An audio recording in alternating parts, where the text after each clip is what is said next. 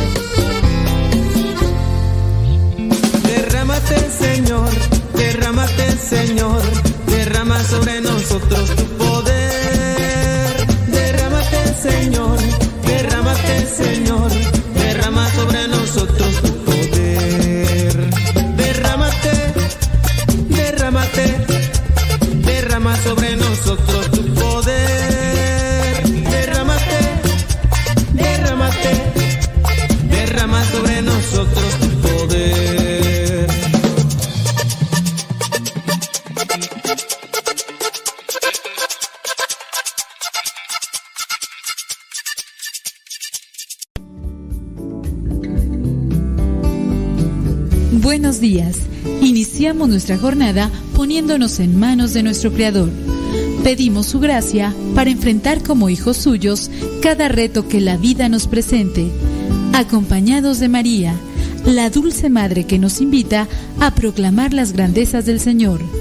Camina con nosotros en radiocepa.com, emisora católica de los misioneros servidores de la palabra.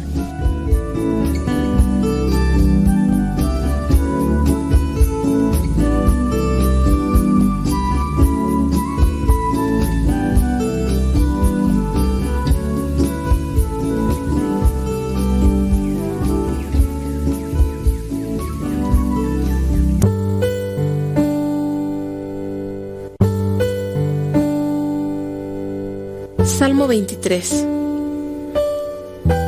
El Señor es mi pastor, nada me falta. En verdes praderas me hace descansar y a las aguas tranquilas me conduce. Me da nuevas fuerzas y me lleva por caminos rectos, haciendo honor a su nombre.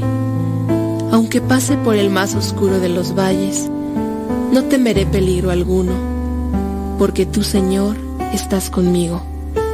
Tu vara y tu bastón me inspiran confianza. Me has preparado un banquete ante los ojos de mis enemigos. Has vertido perfume en mi cabeza y has llenado mi copa a rebosar. Tu bondad y tu amor me acompañan a lo largo de mis días. Y en tu casa, oh Señor, por siempre viviré. Gloria al Padre, al Hijo y al Espíritu Santo, como era en el principio, ahora y siempre, por los siglos de los siglos. Amén.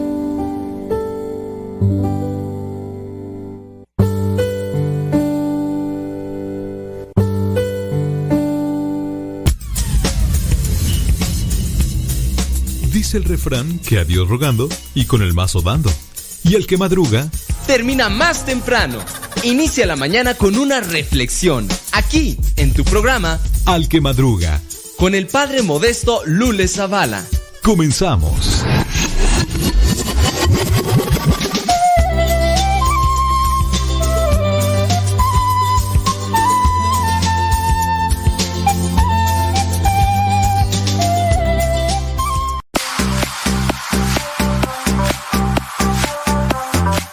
Señoras y señores, chiquillos y chiquillas, chamacos y chamacas, muchísimas gracias por estarnos acompañando ya en este día lunes, lunes en el que dicen que los lunes ni las gallinas ponen, pero nosotros aquí estamos poniéndole rayas al tigre y que nadie, absolutamente nadie, pero nadie nos detenga. ¿Cómo le va? ¿Cómo amaneció? ¿Cómo le ha ido? Ya, pero oiga, por cierto, hombre, ayer, bueno, está bien que me hayan avisado, pero sí. Por ahí hay personas atentas a lo que se dice en las homilías en los evangelios. Y pues resulta que el día de ayer, lo voy a decir, cabo, no es un ataque, es solamente una, una corrección. El día de ayer el padre Cornejo, en su homilía, llegó a decir que el año litúrgico termina con la solemnidad de Jesucristo Rey del Universo. Y no es verdad. Y ahí, de hecho, yo puse, yo puse la homilía de él ayer en Radio Sepa, pero eso aparte se la corté. Yo, yo, yo se la corté porque dije, no, hombre. Pues sí, yo, yo entiendo. Porque muchos de ustedes que sí escuchan y que sí han puesto atención, me van a decir, uy, el padre modesto ni sabe nada. Uy, no. Yo digo, y, y yo lo aclaro, el padre es muy inteligente y tiene mucho, pero mucho conocimiento, mucho conocimiento. Él ha visitado, él ha andado por aquí, por allá, pero eso sí, con lo del día de ayer, ahí sí se le fueron las cabras y lo puedo decir no con conforme de ataque ni conforme de señalamiento, no, como una cuestión de que sí, se le fueron las cabras ayer, porque el año litúrgico no termina con la solemnidad de Cristo Rey. El año litúrgico termina el sábado antes del primer domingo de Adviento, independientemente de qué fecha cae, porque son fechas diversas, ¿ok? Y eso para una persona que puso atención, porque pues resulta que se puso a escuchar al padre Arturo Cornejo y dijo, oye, es que esa persona sí puso atención, esa persona sí pone atención a lo que dice la gente, a lo que dicen los sacerdotes en la homilía, no que hay gente que nada más escucha y, ay, estaba re bonita la homilía del padre, ay, ay, y, ni se acuerdan, ni, ni pusieron atención de nada más, se dejan llevar por el sentimiento y lo más. Bueno, pero esta persona que puso atención, me dice, oiga padre, el padre Arturo Cornejo dijo, dijo, y que me pongo a escuchar la homilia, y pues sí. Entonces cuando ya la descargo yo para ponerla y compartirla con ustedes aquí en la radio, pues bueno, pues ¿qué pasa? Pues que ya le corté esa parte donde él decía, no la escuché toda, solamente al inicio, no sé si después lo haya vuelto a repetir, pero por lo menos sí, aclararles. El año litúrgico no termina con la solemnidad de Jesucristo Rey del Universo. ¿Ok? Solamente eso. Y hay otros sacerdotes también que igual lo dicen. Yo pienso porque no se han detenido Porque ni modo que quede en el limbo tú. Ni modo que quede en el limbo esto de... dicen, no, pues eh, termina el año litúrgico con la solemnidad de Cristo Rey del Universo. Ok, muy bien.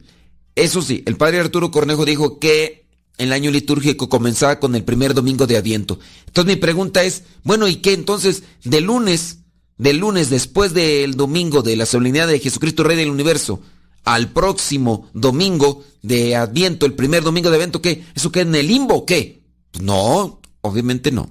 A ver, calmantes montes, alicantes pintos, pájaros cantores. No te calientes, Colorado. No te calientes, Colorado. Bueno, pues solamente esa aclaración para que ustedes la tengan ahí presentes y pues, cualquier cosilla ya. Domingo, no, ¿cuándo? Ya regresemos. Lunes 15, 15 de noviembre, día de San Alberto Magno. Por ahí está la cápsula del Padre José de Jesús. Vamos a compartirla eh, en un ratito más. Así que pongan mucha atención, señoras y señores. Vamos a leer aquí una de las preguntas que, que, nos llegan al correo electrónico. Recuerden que ustedes nos pueden mandar sus cuestionamientos al correo electrónico padremodestomsp.gmail.com Padre Modesto msp arroba gmail.com gmail.com Acuérdense que Padre Modesto, porque hay gente que todavía no, no, ya se les olvidó escribir por correo electrónico, ya no saben ni qué es correo electrónico. El correo electrónico, Padre Modesto, arroba, gmail.com. Ay, ¿qué es eso de Gmail? Van a ponerle una griega, no, es gmail.com. Digo, pues es que hay gente que no sabe, hay gente que no sabe. Bueno, déjame ver aquí. Voy a leer este comentario. Espérame. Dice así. Listen very carefully. De igual manera, para la persona que nos escribió y ustedes que están ahí escuchando, para ver algo, algo se les va a pegar. Dice, mi nombre es eh, fulana, fulana de tal. Tengo 40 años, casada con fulano de tal dos hijos, nombre fulano de tal y fulanita de tal. tengo casi 19 años de casada. Mm. Yo, yo sí, a ver, hago una observación, ustedes dirán. Desde que yo miro que una persona utiliza mucho el pronombre yo, el pronombre personal, ya creo que desde ahí hay una inconsistencia. Cuando se está realizando un trabajo en común y decimos yo o tengo. está bien, o sea, ahí se puede decir tengo 40 años, ni modo que diga tenemos 40 años, ¿no? Pues, eh, la persona dice eh, tengo 40 años, casada con fulano de tal y con hijo y con dos hijos, fulano y sutano. Tengo casi 19 años de casada. Yo desde ahí ya, ya no, no, como que no veo bien. ¿Tengo o tenemos? ¿Por qué deslindarse de, una pertenencia? No, nomás es una observación. analícenlo. Yo ya desde ahí veo el desajuste, como que ahí hay algo que, a mi parecer, como que no cuadra. Dice, el motivo de mensaje es pedir un consejo, guía, ayuda. Bueno, vamos a dar aquí un comentario. La ayuda la haces tú. Mm. Dice, mi vida parece tranquila, pero actualmente me doy cuenta que es solo apariencia. Tu vida es solo apariencia. ¿Ok? Dice, me he animado a molestarle pues la situación de mi hijo es crítica y lo he comentado con mi esposo, pero solo lo regaño, solo lo regaño, a ser aquí, regañó y todo siga igual. Como le dije, mi hijo tiene 16 años.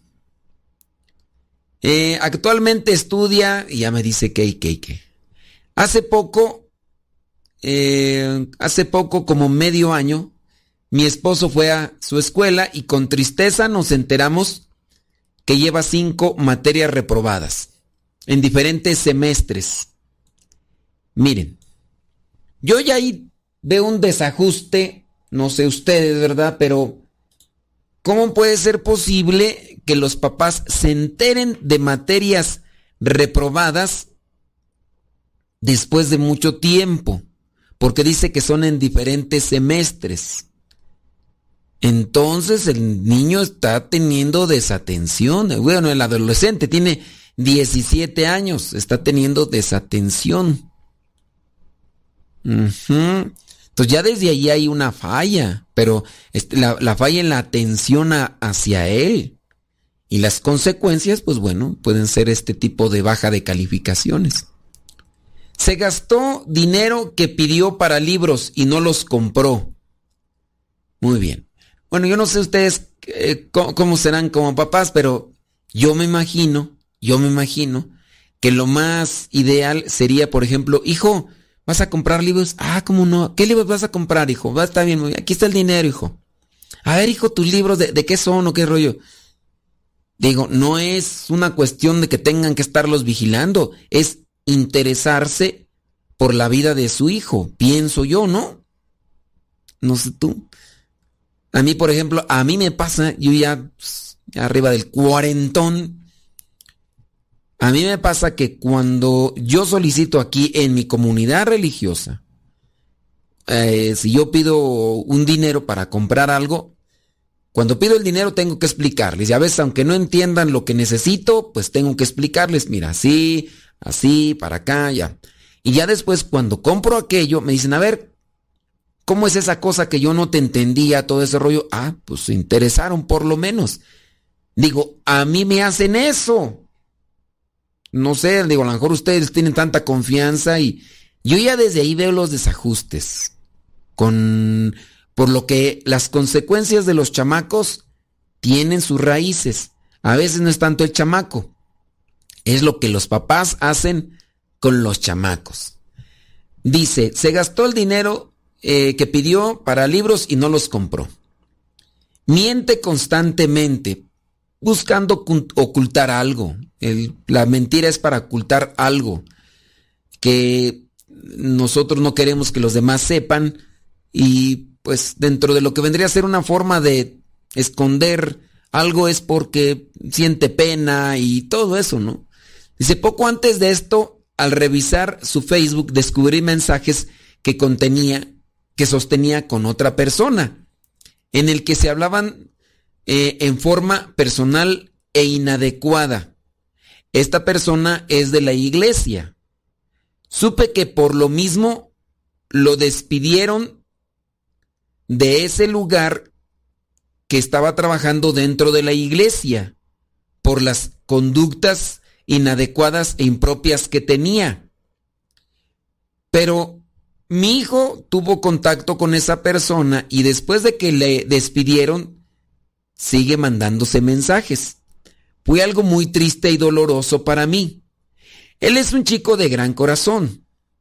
La persona que despidieron por conductas inadecuadas es del mismo sexo. Desde pequeños yo los llevo a la iglesia. Acudíamos a un grupo, aunque ellos eran muy pequeños, yo los llevaba. Después incluso él fue monaguillo. Después estuvo en el coro, asistió a retiros incluso. Yo le he preguntado de sus preferencias sexuales y siempre me niega ser homosexual. Mire, tiene 17 años. Dicen ustedes que el muchacho ya ha reprobado varias materias en diferentes semestres. O sea, eso es algo que ya trae de, hace ya algún tiempo. Si es que el niño, el muchacho, el adolescente está confundido y por lo que yo entiendo, el otro que despidieron del grupo de la iglesia porque estaba trabajando haciendo una labor en la escuela, el otro yo entiendo que estaba más labregón. Y si le gustaba andar haciendo esas cosas y por eso lo despidieron, puede ser que es una suposición mía y a lo mejor me equivoco. Puede ser que el muchacho, al verse falto de atención de ustedes, porque en realidad ustedes van dando el paso a que dieron falta de atención.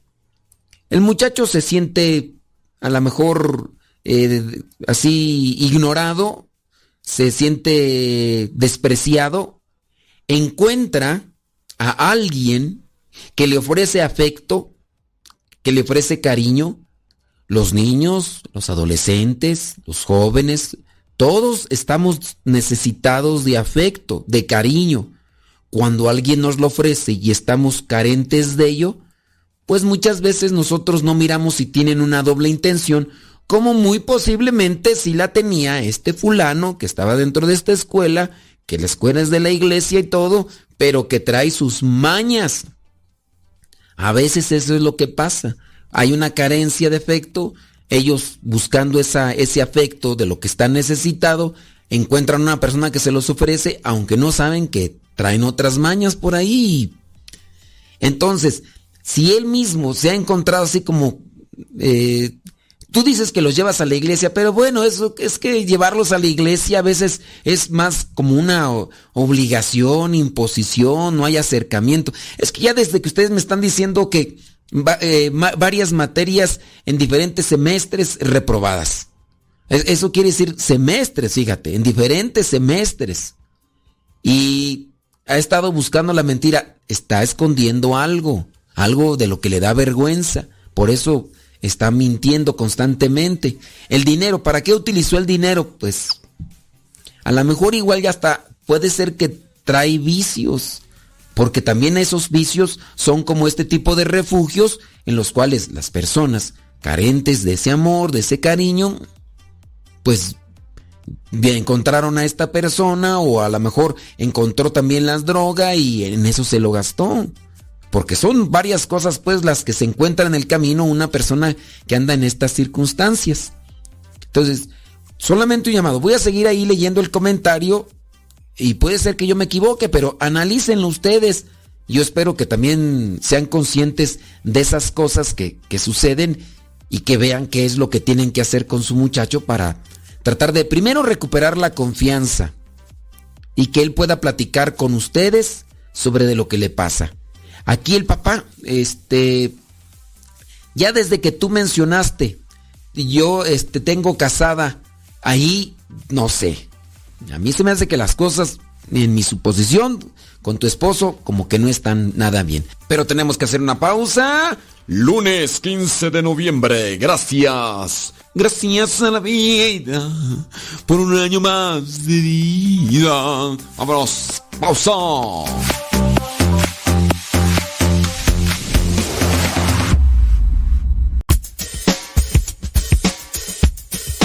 No te vayas. Regresamos antes de que cante el gallo. Aquí, en tu programa, Al que Madruga. Con el padre Modesto Lule Zavala.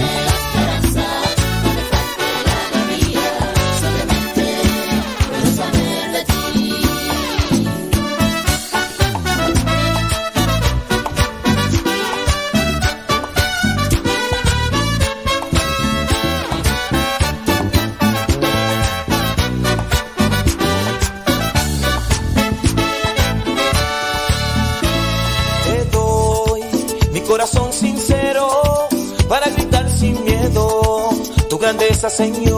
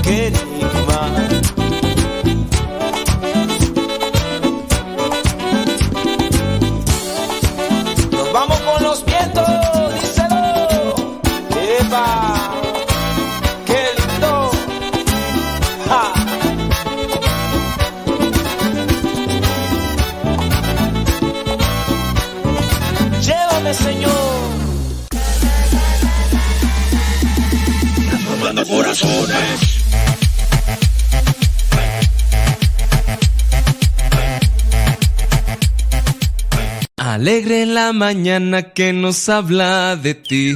Alegre la mañana. Ya estamos de regreso en el programa Al que Madruga con el padre modesto Lule Zavala.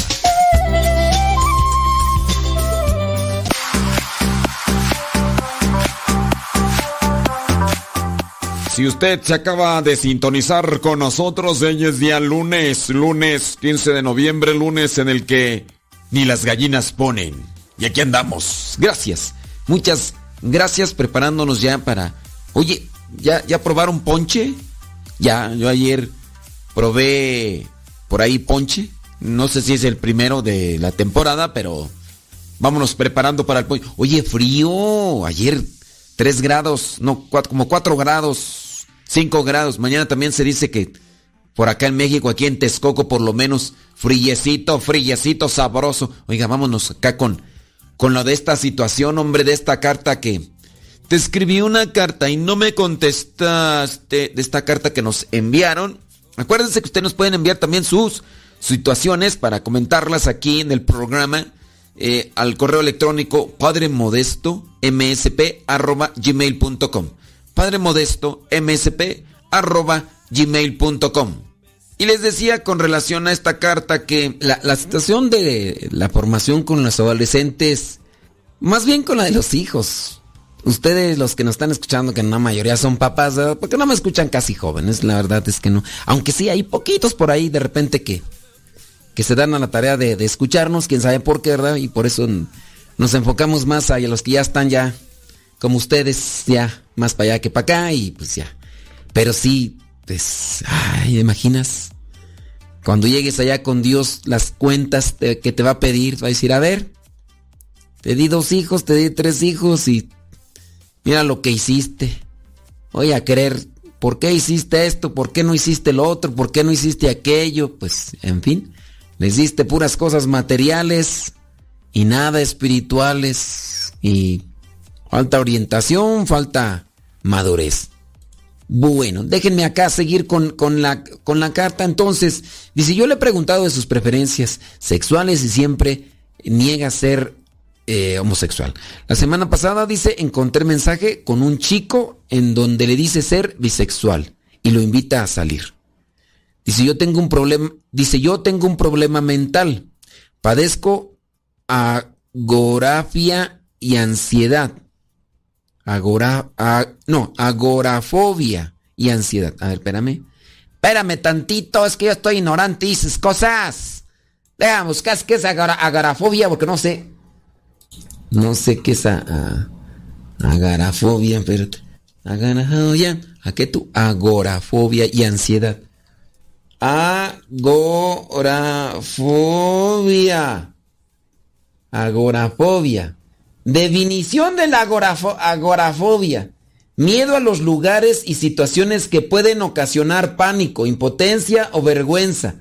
La agorafobia es un trastorno de ansiedad. Pues es lo mismo, ¿no? Es un trastorno de ansiedad que suele aparecer después de uno o más ataques de pánico. Los síntomas incluyen miedo, la necesidad de evitar los lugares, las situaciones que pueden causar sensaciones de pánico, encierro, impotencia o vergüenza. El tratamiento incluye terapia conversacional y medicamentos. Bueno, tú dices que pareces agorafobia y ansiedad. Y entonces esto es efecto, dices, un trastorno, suele aparecer después de uno o más ataques de pánico. Ahí tendríamos que analizar, ¿verdad? Sobre tu situación porque, pues sí, hay algunas. Dice, bueno, entonces esta persona, la señora tiene un problema mental, dice. Eh, dice que su mamá padeció también problemas parecidos. Dice que ya su mamá ya, ya falleció. Dice, no sé si él tenga un problema mental. Puede ser que no. Puede ser que no. Ahora, no sé si esto de la agarafobia, agorafobia, no sé si esto y de la ansiedad te lleve a actuar precipitadamente, no sé si esto te lleve a actuar así eh, muy impulsivamente, lo cual es que si yo, yo sí noto una persona que sufre de ansiedad, a mí me va a dar hasta miedo. O sea, igual yo no voy a tener la confianza para contarle cosas ni para platicar así porque siempre voy a estar alerta. En el caso de tu hijo, bueno, aquí no dice, ah, sí tienes, tienes una muchacha. Este muchacho, pues es el mayor, ¿no? Tienes dos. Y la otra muchacha está más morrilla. Este, no sé yo si esto afectó de tu problema de mental, como tú lo llamas también, no sé si este, esta situación también afectó a que tu muchacho por eso tomara ese tipo de distancias. Si es que tú padeces de este tipo de ansiedad, de este tipo de temor siempre, pues quieras o no, ese tipo de cosas producen barreras para tener una buena relación con los demás. Ahora, yo no sé cómo sea tu esposo, pero ahí es donde entra la comprensión y, el amor, ¿no? Si por ejemplo el esposo de repente se da cuenta que tú sufres de esto, bueno, pues pienso yo, yo pienso que si hay amor. Yo, yo pienso eso. El esposo tendría que conocer de qué manera auxiliarte o ayudarte. E incluso cuando tú no cumplas con lo, con lo que vendría a ser tu papel de mamá, él tendría incluso que respaldarte para que tú te sientas pues menos, con menos ansiedad, con menos problemas. Eso pienso yo. Todavía no me dices nada de tu esposo y no sé si me vas a decir de tu esposo, pero pudiera ser que con relación a tu esposo, a lo mejor él está eh, en una postura así de macho, de necio, de de terco o a lo mejor hasta está distante. Y o a lo mejor puede ser que hasta él tenga también un tipo de problema y tú entras en conflicto con tu esposo por estas mismas circunstancias y por eso a lo mejor tus hijos o en este caso tu hijo toma distancia, encuentra a alguien en la escuela, a alguien en la escuela que es de la iglesia y como es de grupo de iglesia y en la escuela y trabaja ahí, a lo mejor él se siente confiado a contar cierto tipo de cosas y el otro se aprovecha y el otro le ofrece lo que a lo mejor no está encontrando en, tu, en, en su casa, en su familia, por este tipo de problema. Que, que, que tú tienes. Y te digo, yo no sé lo de tu esposo.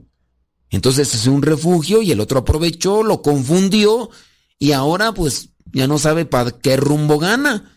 Con tal de recibir aquello que le hace sentir a gusto, a veces pues ya compromete lo que vendría a ser algo que todavía no ha definido el bien porque está en la búsqueda, es un adolescente. Esa es la cuestión. Yo así lo veo, yo así lo pienso. Déjame terminar aquí de, de leer esta cuestión. Dice, eh, me considero una persona de fe. Bueno, pues, qué bien. Dice, por ello busco la ayuda de Dios. Dice, por medio suyo. Mira, eh, yo creo que sí, la fe te va a dar fortaleza, te va a dar esperanza, pero aquí también tienes o debes de tratarte, eh, claro, yo espero que sí te estés tratando psicológicamente, pero también debería ser una cuestión integral de analizar tus comportamientos para saber si eso de tus comportamientos por el problema de tu ansiedad o de la otra, cosa que tienes, la otra patología, si por eso es que orillaste a tu muchacho o, o, fuiste la causa de que por eso muchacho no les tenga confianza a ustedes o que a lo mejor buscó algo que en ustedes no encontró. Porque ahí dice, no sé qué hacer, padre. Mi hijo no sale a la fiesta. Mira, regularmente, regularmente, los niños son así los adolescentes, cuando tienen una mamá así tiránica, con una mamá posesiva, impulsiva, o demasiada así ansiosa y también un papá, los niños van a estar como introvertidos, así como como disculpa la expresión, pero van a estar como esos esas mascotitas que viven siempre refugiadas en su miedo. No sé si les ha tocado encontrar a ciertos animalitos que, que después, como nos lo regalan, de nadie se dejan agarrar porque están así como que temerosos. Aquí en la casa acaban de regalar uno y pareciera ser que les tiene pánico a todos. Al único que no le tiene miedo es al que le da de comer. Le da de comer y a él sí se le acerca y ni tanto, ¿eh? ni tanto, pero por lo menos se les acerca más que a los demás. Y ya han pasado varios días, a comparación de otras mascotitas, en este caso perritos, que nos lo regalan y con todos, amigo, abierto, sincero, le habla a alguien y va y se le... Y este no. Este pareciera ser que lo maltrataban en otro lado, que lo tenían ahí asusado siempre. Y a veces también así los hijos, no necesariamente es que tienen que andar en fiestas para ser personas eh, así extrovertidas, libertinas y demás. Yo digo, si tú tienes este problema, que ya bueno que lo detectas y todo, y lo estuviste ahí presionando y todo, puede ser que este muchacho por eso es así, hasta tímido. Y el otro, pues dijo, aquí mero y lo agarró ahí en su, lo agarró necesitado. Puede ser, ¿eh? Ese es mi, mi, juicio así a lo poquito. Dice, sale a la escuela y vamos juntos a ensayos de un coro al que pertenecen mis hijos y yo. A él le gusta, a él le gusta la música y, sabe muchos cantos. Siento que no hay coherencia. Mi vida está de cabeza, eh, pero no sé a quién acudir. Le agradezco infinitamente de antemano su respuesta. Sí, mira, eh, este es un caso sí un tanto complicado porque pues ahí hay que analizar. No me mencionaste para nada a tu esposo, no sé qué onda. Sí, a lo mejor alguien puede decir, no, pero los niños son buenos. Sí, los niños son buenos.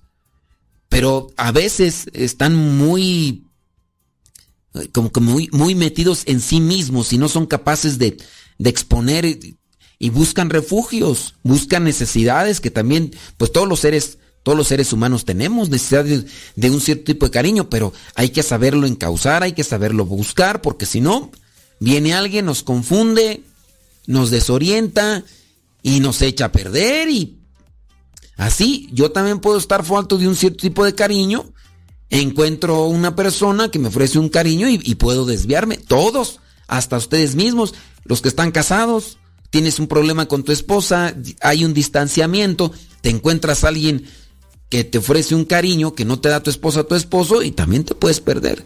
Pero entre que son peras y son manzanas, tenemos que hacer la pausa. Denle compartir ahí la transmisión de Facebook, por favor, si se puede. Y también ahí denle un like ahí a la transmisión de YouTube. Acuérdense, ahí Modesto Radio en Facebook y en YouTube. Y también este, estamos en el podcast. Usted puede buscar ahí en Spotify, en iTunes. Puede buscar los programas pasados, obviamente, porque son podcasts, para que los descargues. Modesto Radio, Modesto Radio en podcast, en Spotify, en iTunes, en Google Podcast, en no sé cuántos más plataformas por ahí estamos. Ahí, dele compartir, descárguelo, los programas pasados, ¿ok? Y ahorita transmitiendo en vivo y a todo color por ahí en Facebook y en YouTube, en Modesto Radio. Pausa, ya estamos. I'll be back.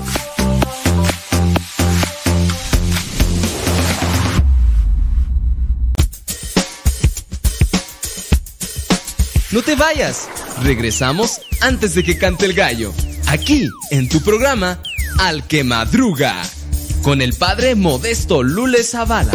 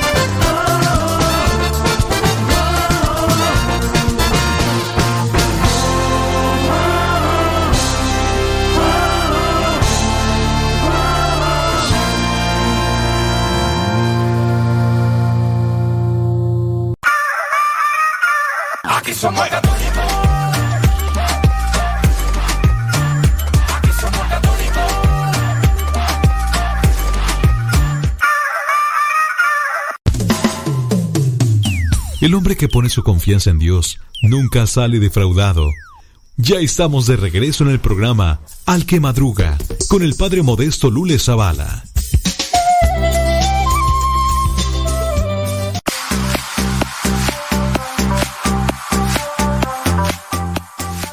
Lunes, lunes.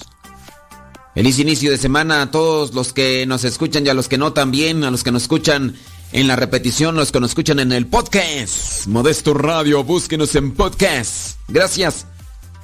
Dice por acá, mm, padre, si yo, si yo no, ha de ser nunca. Si, si- si yo nunca he- me he casado por la iglesia, pero vivo con una persona que sí estuvo casada, yo estoy cometiendo adulterio. Naturales son los indios, dijo Lino Huitrón. Tanto peca el que mata la vaca como el que le agarra la pata. Tanto peca el que mata la vaca como el que le agarra la pata. Así de sencillo, criaturas.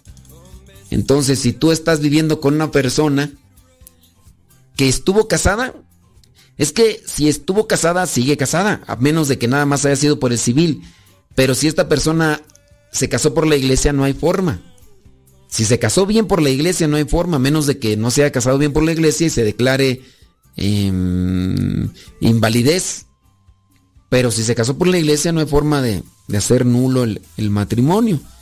Entonces, tú también estás ahí en, en pecado. Así que acuérdate que es lo que nos dice nuestro Señor Jesucristo. Si un hombre se separa de una mujer y se junta con otra, comete pecado de adulterio. Si esa mujer eh, se junta con otro, también comete adulterio. Entonces, ahí estás embarrado también tú. Mm, dice, hola padre, yo sé que usted ha dicho que no busquemos nomás que nos saquen de las lágrimas. Voy a decirle bien rápido. Mi esposo de repente se enferma y no se levanta a comer ni tomar agua por un día. Para esto, desde una noche anterior, suda mucho y está como si fuera otra persona. Y ya hasta el tercer día se levanta a comer. Y yo le he dicho si usa drogas. Dice que no, pero tampoco quiere ir al doctor. Dice que no tiene nada. ¿Qué puedo hacer? Nada. Pues es que él sabe que está escondiendo, criatura. ¿A poco tú lo crees tan? Una persona que de repente tiene ese tipo de síntomas que tú ves ahí, pues de manera, de manera, eh, pronto se preocupa. No, no me pasa nada. Oye, vamos al doctor. No, no, no, no, no, no, no. Mira, si incluso esa misma persona, cuando le pasa todo este tipo de cosas, se disgusta contigo, se enoja contigo, algo esconde, algo tiene ahí. Dice, eh, después de varios días, dice, eh, pero no, no quiere ir al doctor, dice que no tiene nada. ¿Qué puedo hacer? Peleamos por eso. Y los niños se dan cuenta, le pasa muy seguido. Y así tiene mucho tiempo así. ¿Qué puedo hacer? Pues mira, no puedes hacer más que esperar a ver qué resultados hay. También revisa la cuestión de la economía. Eso no es común. Le pasa muy seguido. Este, de repente dice se enferma y no se levanta a comer, a nada, por un día. Desde la noche suda mucho. Eh, no sé los que han probado drogas, pero a mí sí me suena como que, que hay algo de eso. No sé qué drogas podría ser las que tengan este tipo de efectos. Pero a mí sí, a, mí sí como que me da a mí la idea de que por ahí hay algo. Por ahí hay algo. Y si dices que le pasa muy seguido, también chécale lo de la economía. Ahora, mira, yo no veo eh, bien por qué tienes que estar peleando. Dile una, dos, tres veces. Yo entiendo, o sea, a lo mejor tu necesidad de quererlo llevar con el doctor es para que él se atienda y no sufra de esa manera. Porque me imagino que si no, no se levanta es porque se siente mal, pero también si no se levanta al otro día de que hace ese tipo de cosas, entonces no va al trabajo, entonces también está incumpliendo en ese sentido y entonces ya no, si no quiere hacer caso, no, no hay por qué discutir. Hay que también llevarse las cosas tranquis. Y pues sí, a lo mejor tu sospecha anda muy cercana de la verdad, pero pues trata de, de, ver la situación ahí un poco con paciencia y total, si no, si no quiere ir con el doctor, algo estará escondiendo. Pero no, no se peleen, porque ahí los que están ahí mirando son los chamacos y para qué quieres. Dice acá, saludos, dice, soy fulano de tal, tengo más de 40 años, vivo acá en este lugar, hace más de dos años sufrí la separación de mi esposa, quien después de varios problemas que tuvimos por nuestro carácter no soportó más y se fue a vivir ella sola. Yo me derrumbé emocionalmente, pues me quedé con mis tres hijas, una de 25, otra de 16 y otra de 15. Al principio me desesperé mucho y un buen amigo me acercó a mí abandonada fe católica. Ok, un amigo te ayudó a acercarte más a Dios, a la fe. De ahí resurgí y puedo decir que a la fecha mi Señor tuvo misericordia y me está levantando de mis miserias. Qué bueno, bendito sea Dios. Que hay todavía gente que te lleva a lo bueno. Dice, todos los días por las noches rezo mi rosario. Y la verdad, Padre, solo pedía por mi familia y su reestructuración. Hoy pido por la conversión de mi esposa, pues yo creo que ella fue engañada por el mundo. Y si yo no pido por ella, la batalla del mal sobre su alma será un éxito. Ya no le insisto más, pues no ha dejado de frecuentar la casa donde vivimos y no quiero generar discordia con ella. Decidí dejar a mi Dios, a mi Señor, por medio de mi Santa Madre. Este dolor y esta pena, a ver cómo tú, decidí dejar a mi Señor por medio de mi Santa Madre. Sin embargo, muchas veces yo no sé si esto será lo que Dios espera de mí. Porque en momentos siento tanta soledad y veo con tristeza que ella no piensa volver. Y hasta me ha dicho que si se le presenta la oportunidad, ella consideraría rehacer su vida con alguien más. Yo confío que Jesús nuestro Señor nos dijo claro. Yo confío que al principio Dios hizo a un hombre para una mujer y no pretendo por mi ansiedad faltar a la promesa que hice de amarla hasta el fin de mis días. Noto en ti un buen corazón, ¿eh? Noto en ti buen, buenos sentimientos, noto en ti ideas claras. Aquí me surge la duda, ¿por qué, por qué la señora, eh, pues ya no? O es ella, o eres tú, y a lo mejor ya te convertiste, ¿no? Dice, mmm, hasta el fin de mis días, a pesar de habernos casado solo por su iglesia, ah, cristiana evangélica. Oh, aquí ya entra la cuestión. Aquí ya entra la cuestión. O sea que ella era cristiana evangélica. Oh, ya la situación toma un rumbo diferente. Pues aunque sé que hay diferencias, yo hice mi promesa a mi Salvador. Dígame, Padre, ¿qué tan equivocado, de acuerdo a su sabio entender, yo estoy? Sé que usted es muy ocupado, pero algo especial me motivó a dirigirme justo a usted. Perdone el atrevimiento, con todo mi respeto, me despido de usted y agradezco su atención y tiempo. Mira, ciertamente aquí yo te diría, sigue orando por ella. Muy posiblemente la causa de la separación pues tuvo que ver algo con, con respecto a la a las creencias de ella. Este algo habrá, algo habrá que que por ahí fue lo que detonó todo esto. Y, si bien este, tú a lo mejor deseas reconstruir, mira, yo te diría, este, ora por ella, pídele al Señor que te dé fortaleza, pero no solamente pídele a Dios que te la regrese, porque yo te digo, si ella regresa, pues vuelves a estar en pecado. Ahorita no estás en pecado.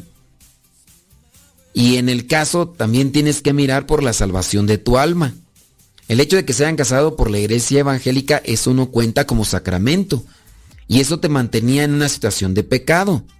Yo entiendo tu tristeza, tu soledad y todo, pero también mira por tu alma. Y si vas a pedir a Dios por ella, dile a Dios que te haga el trajecto completo. Que le dé la conversión y también que haga que regrese para que pues no nada más vaya a ser que regrese y pues tú dices, ah, yo ya bien feliz, pero en pecado, pues, pues no, ¿verdad? Bueno, ahí te vamos a poner en la oración. Veo que a lo mejor tienes buenos pensamientos y eres un hombre eh, bueno. Va para que el Señor te ayude. Mándenos sus situaciones de vida, sus preguntas, sus cuestionamientos. Recuerde el correo electrónico. Si usted no sabe qué es el correo electrónico, pregúntale por ahí al Google qué es correo electrónico. Oye, bueno, ya. Padre Modesto arroba. Pa- Padre Modesto msp. Padre Modesto msp arroba gmail.com. Gracias, muchas gracias por su compañía. Es ya lunes 15 de noviembre. Vámonos a pausa. Y ya regresamos.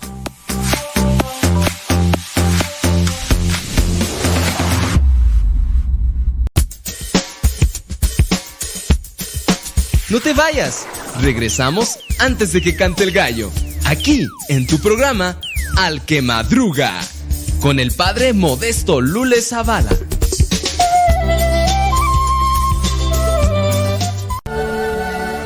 Nuestra familia está formada por muchas razas, jóvenes y viejos, ricos y pobres, hombres y mujeres, pecadores y santos. Nuestra familia se ha extendido a través del mundo por siglos. Con la gracia de Dios comenzamos hospitales, establecimos orfanatos y ayudamos a los pobres. Somos la organización caritativa más grande del mundo. Educamos más niños que cualquier otra institución académica o religiosa desarrollamos el método científico y fundamos el sistema universitario. Defendemos la dignidad de la vida humana, el matrimonio y la familia. Ciudades llevan los nombres de nuestros venerados santos que navegaron un camino sagrado ante nosotros. Guiados por el Espíritu Santo, compilamos la Biblia. Somos transformados por la Sagrada Escritura y la tradición que nos han guiado por dos mil años. Somos la Iglesia Católica con más de un billón en nuestra familia, compartiendo los sacramentos y la plenitud de la fe cristiana. Por siglos hemos rezado por ti y por el mundo cada vez que celebramos la Santa Misa. Jesús mismo sentó las bases de nuestra fe cuando le dijo a Pedro, Tú eres Pedro y sobre esta roca edificaré mi iglesia. Por más de dos mil años, los sucesores de Pedro han guiado a la iglesia católica con amor y verdad. Y en este mundo lleno de caos, problemas y dolor, es reconfortante saber que algunas cosas permanecen consistentes, verdaderas y fuertes. Nuestra fe católica y el amor eterno que Dios tiene por toda la creación. Si has estado alejado de la Iglesia Católica, te invitamos a que nos visites nuevamente. Nuestra familia es una en Cristo Jesús, nuestro Señor y Salvador.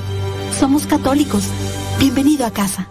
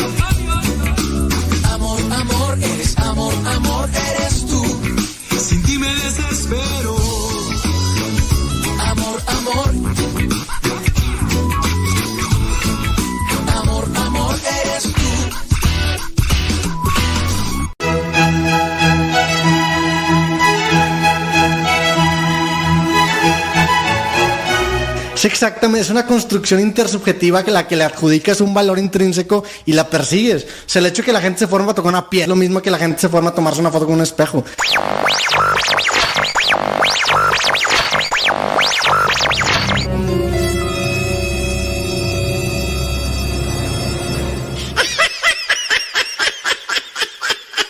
Ponga música, porque pues así no se duerme mucho. El hombre que pone su confianza en Dios nunca sale defraudado. Ya estamos de regreso en el programa Al que Madruga con el padre modesto Lule Zavala.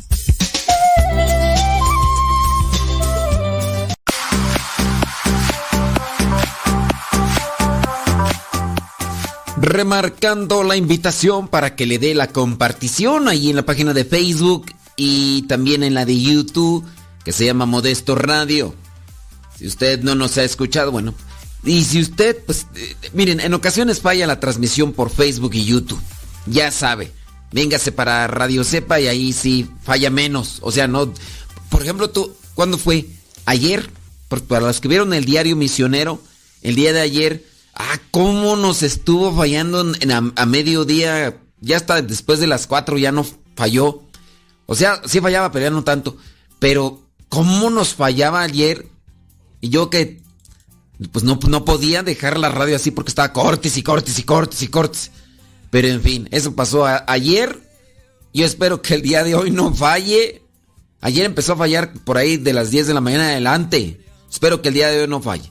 Bueno, mándenos sus preguntitas, sus, sus situaciones, vamos a ver. Reviso aquí. Tenemos esta preguntita. Dice, tengo unas dudas. Que solamente que no solamente me están agobiando, sino que comienzan a intervenir en mi relación matrimonial. Le cuento un poco de mi familia. Tenemos ya 16 años de casado por la ley de Dios. Bendito sea mi Padre bueno. Y tenemos dos hermosas bendiciones. Ande pues. En estos momentos creo que llevamos un matrimonio en armonía, hacer armonía, ¿verdad? Y paz en lo que cabe. Gracias a Dios, aunque no siempre fue así, después de dos años de casados hubo una infidelidad, de parte de mi esposo. Ok, escribe la mujer. Gracias a mi Padre Dios logré superarlo. Qué bueno, bendito sea Dios. Eh, dice, el pasado año mi esposo decidió hacerse una vasectomía. Mm, ya, ok. Decisión en la que yo estuve de acuerdo. Muy bien.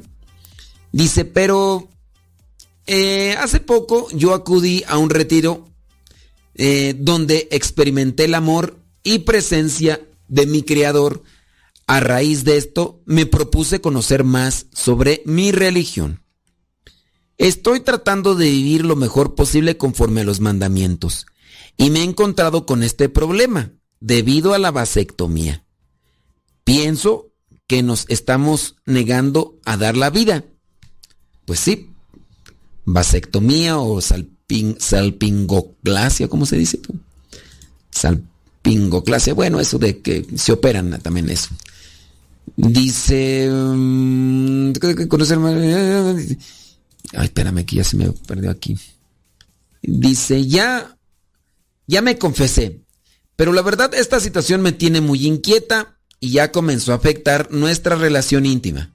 Pues creo que estoy en pecado mortal. Ok.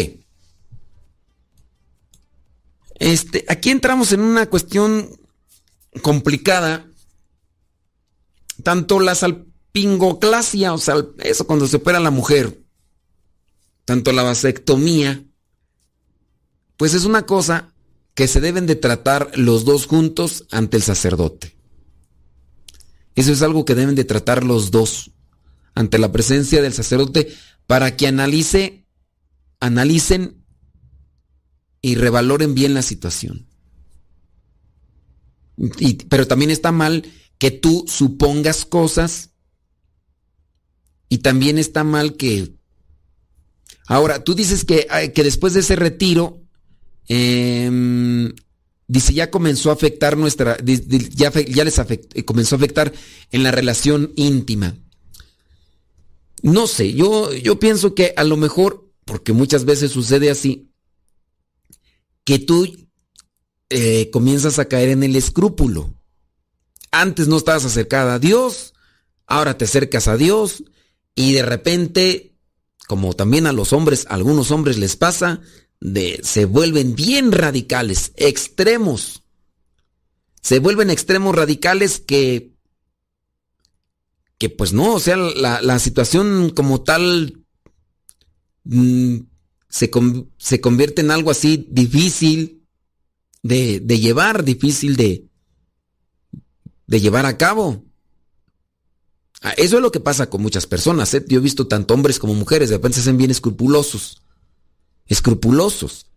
Y te digo, esta cuestión tendrían que tratarla, pero los dos. Y si esto es también con lo, en cuestión a la relación íntima, que es una de las cosas que a veces se ve tocada después de que una persona comienza a ver las cosas de Dios y, y empieza a mirarlo todo y pues bueno, hay que moderar, hay que equilibrar el, los cuerpos o la relación de, matrimonio no es solamente para andar ahí satisfaciendo los, los, las pasiones carnales. Eso también está mal por parte tanto de hombres como de las mujeres, porque de los dos lados se da y en el caso de la mayoría de los hombres casados, igual cuando despiertan las pasiones carnales y tienen ahí como que una oportunidad para poder saciar sus apetencias, pues también se convierte en una adicción. Y ese es el problema en muchos de los casos. O puede ser que estés tú mal por tu por tu escrúpulo, o puede ser que él esté mal porque el hecho mismo de que se haya hecho la vasectomía dentro de lo que vendría a ser para él su su forma de ofrecimiento, sacrificio, se sienta con derecho a exigirte cuando le venga las ganas. Y eso también puede estar entonces equivocado. Por eso te digo que es algo que se debe tratar entre los dos con alguien, con en este caso, eh, con, un, con algún sacerdote en persona. Deben entonces de buscar tratarlo más así para solucionar lo que hay más de fondo que a lo mejor aquí no quieres platicar y todo porque pues a lo mejor te da pena y todo lo demás. Pero sí, antes de suponer las cosas, porque eso también puede ser equivocado, de estoy en pecado mortal y a lo mejor es, no supongas, mejor pregúntale, pero ya a alguien, en este caso al sacerdote, después de que evalúes todo, pero en persona, porque hay que hacer aquí varias preguntas. Yo no puedo dictaminar si es una cuestión de, pecado mortal o no porque hay que hacer varias preguntas, pero a los dos, porque aquí es una cosa de los dos, aunque él se la haya hecho solamente, pero implica también tu responsabilidad porque tú aceptaste. Dice, le ruego a Dios para que me elimine. Ay Dios. A decir para que te ilumine, ¿no? Aguas con lo que piden porque... le ruego a Dios para que me elimine y pueda ver con claridad, ser ilumine, ¿eh?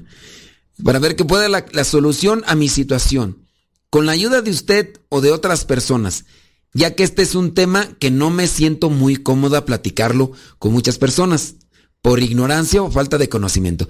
No lo platiques con muchas personas, este es un tema que ustedes deben de tratar en el matrimonio, pero sí que deben de de, analizarlo pues en persona con el sacerdote, porque digo, aquí hay muchas preguntas que se tienen que hacer.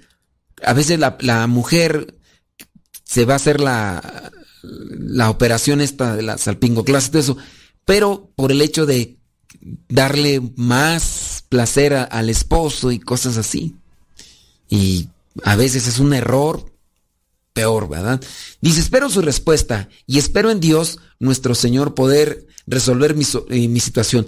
Si trabajas junto y de la mano de tu esposo y son humildes y son pacientes y analizan la situación, puede darse esa solución. ¿eh?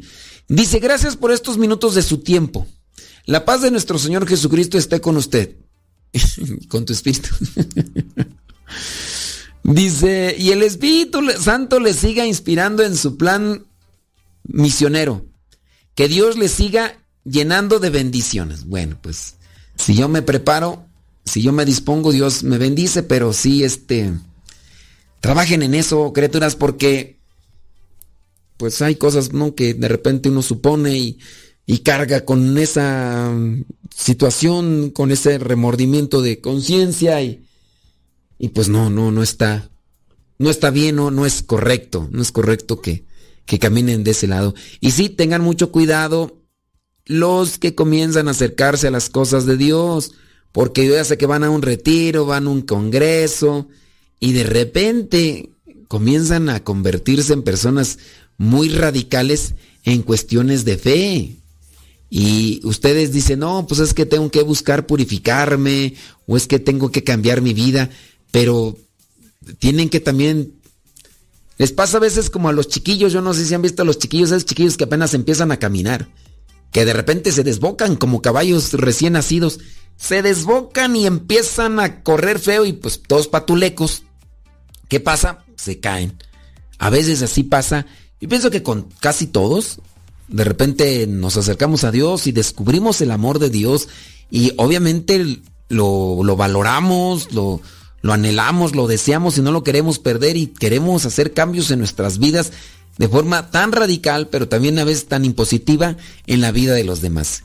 Y pues hay que tener su cuidado porque avanzamos a veces muy deprisa y en el avanzar muy deprisa pisoteamos también a los demás. Moderados, moderados, pidan consejo, paciencia, antes de hablar piensen, antes de actuar también analicen la cosa y ya. Listo. Ya, ok, vámonos a una pausita. Y ahorita regresamos. 15 de noviembre. Noviembre sin ti se pasa la lluvia. Vámonos.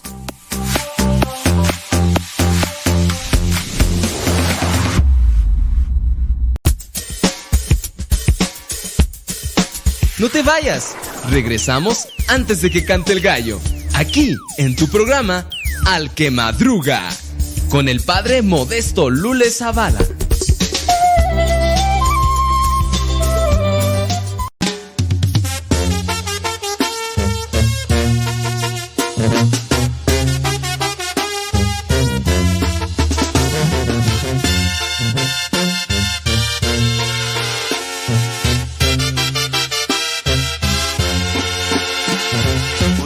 Pedirte a ti, Señor, lo que alegra mi corazón. Desde que recibí de ti amor y el poder que tienes tú, Jesús. De tu agua hecha en vino quiero llenar espacios huecos que tengo yo. Mi vida entera te entrego quiero vivir. Y aquí yo quiero seguir, a tu lado, yo junto a ti. Así quiero seguir, a tu lado, hasta morir. Y aquí quiero seguir a tu lado, yo. Así quiero seguir. A tu lado, quiero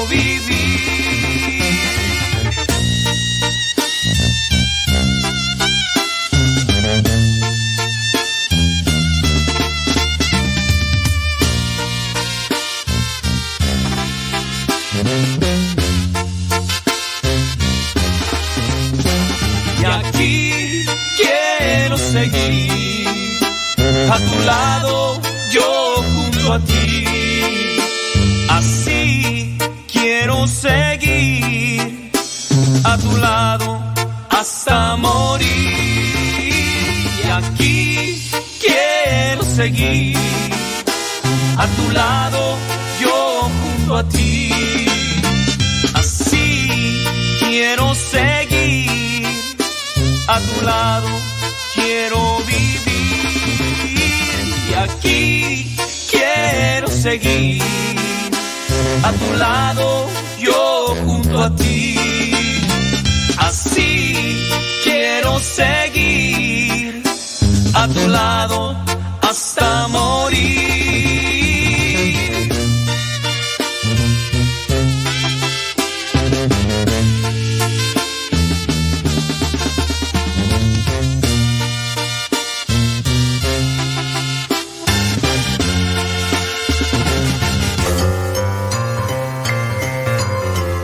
¿Ya estás listo para la trivia del día de hoy? Pues vamos con ella. La pregunta es sencilla. ¿En qué ciudad creció Jesús? ¿En qué ciudad? ¿Cuál fue la ciudad en la que creció Jesús? ¿Fue en Belén? ¿Fue en Galilea? ¿O fue en Nazaret? ¿En qué ciudad creció Jesús? ¿Creció en Belén? ¿Creció en Galilea? ¿O creció en Nazaret?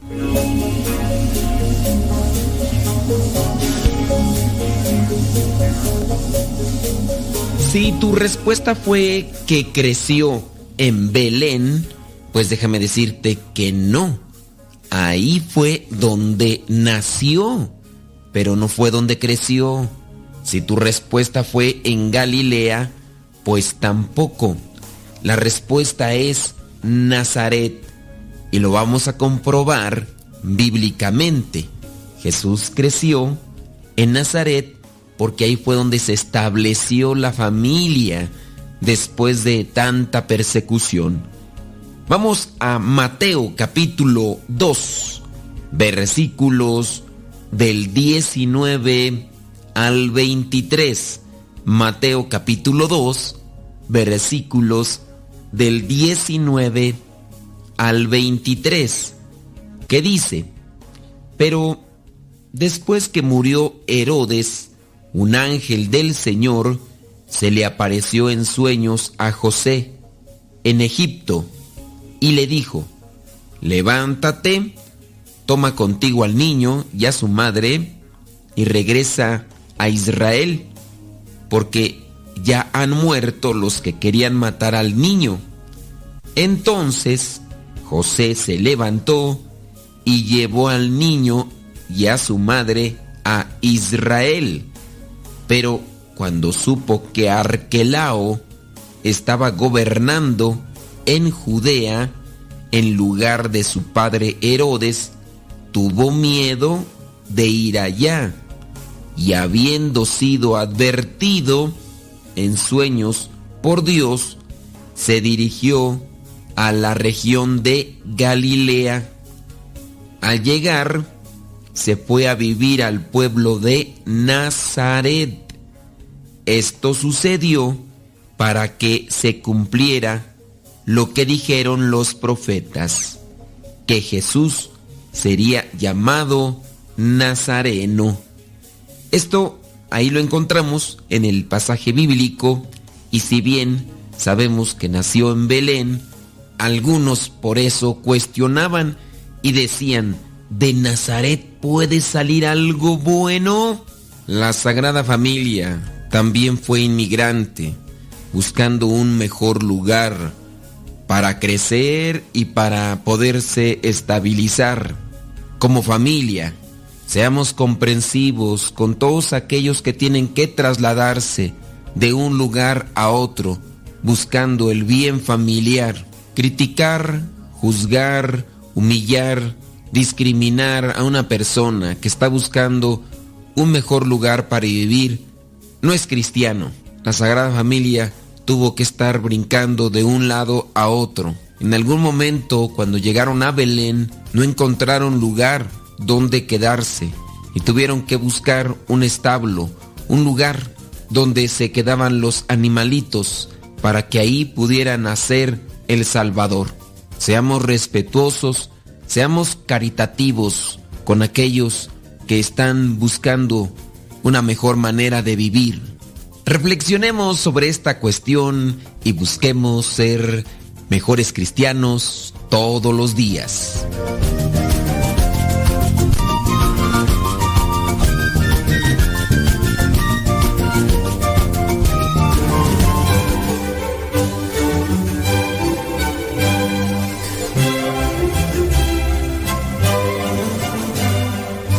El 15 de noviembre se celebra a San Alberto Magno.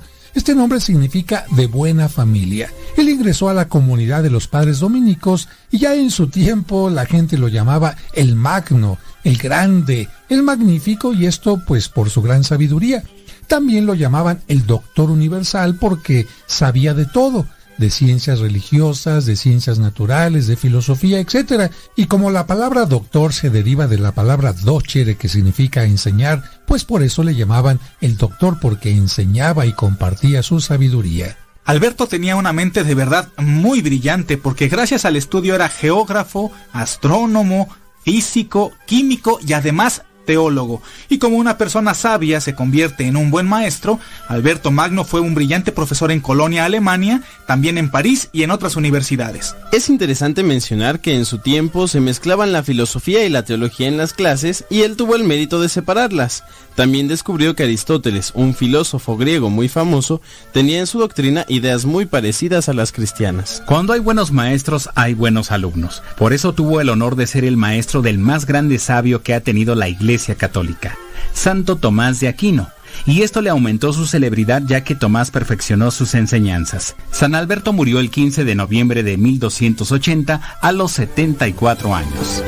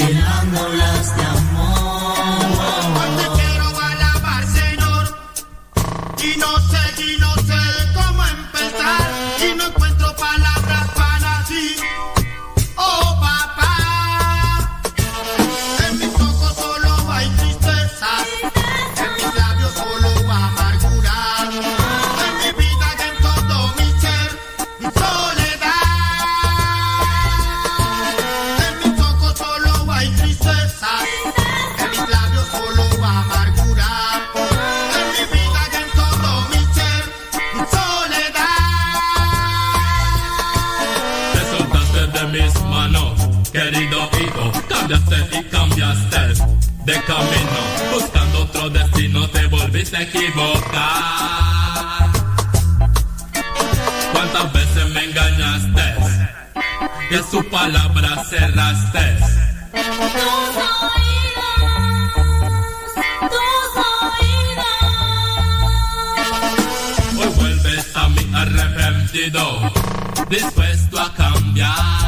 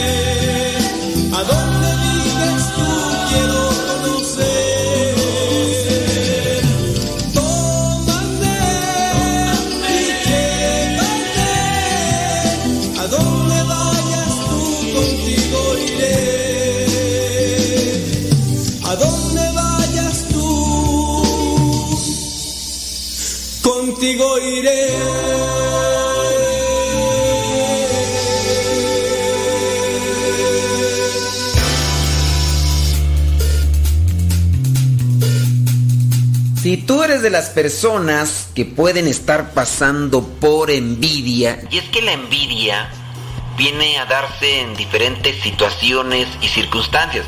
incluso hasta donde uno menos lo pueda pensar, porque también en lo, en lo espiritual se puede dar la envidia. No creas que solo y únicamente la envidia se puede dar en el entorno material, que es a veces en lo que más pensamos que llega. Fulana o fulano de tal compraron algo. Ah, como quisiera yo tener a lo mejor el celular, a lo mejor el automóvil, a lo mejor una lavadora, a lo mejor un refrigerador, alguna cuestión material, alguna prenda de vestir. Pero también la envidia se puede dar en las cuestiones espirituales. A lo mejor alguien es más orante y a lo mejor tiene paz. Yo quisiera tener esa misma paz. Claro, hay que distinguirlo entre admiración y envidia. Cuando uno quisiera tener lo otro sin esfuerzo ni sacrificio, ahí se aplica la envidia. Pero hablando de la envidia en cuestión a lo material, que pareciera ser es lo que más llegamos a tener, o en cuestión también de la fama.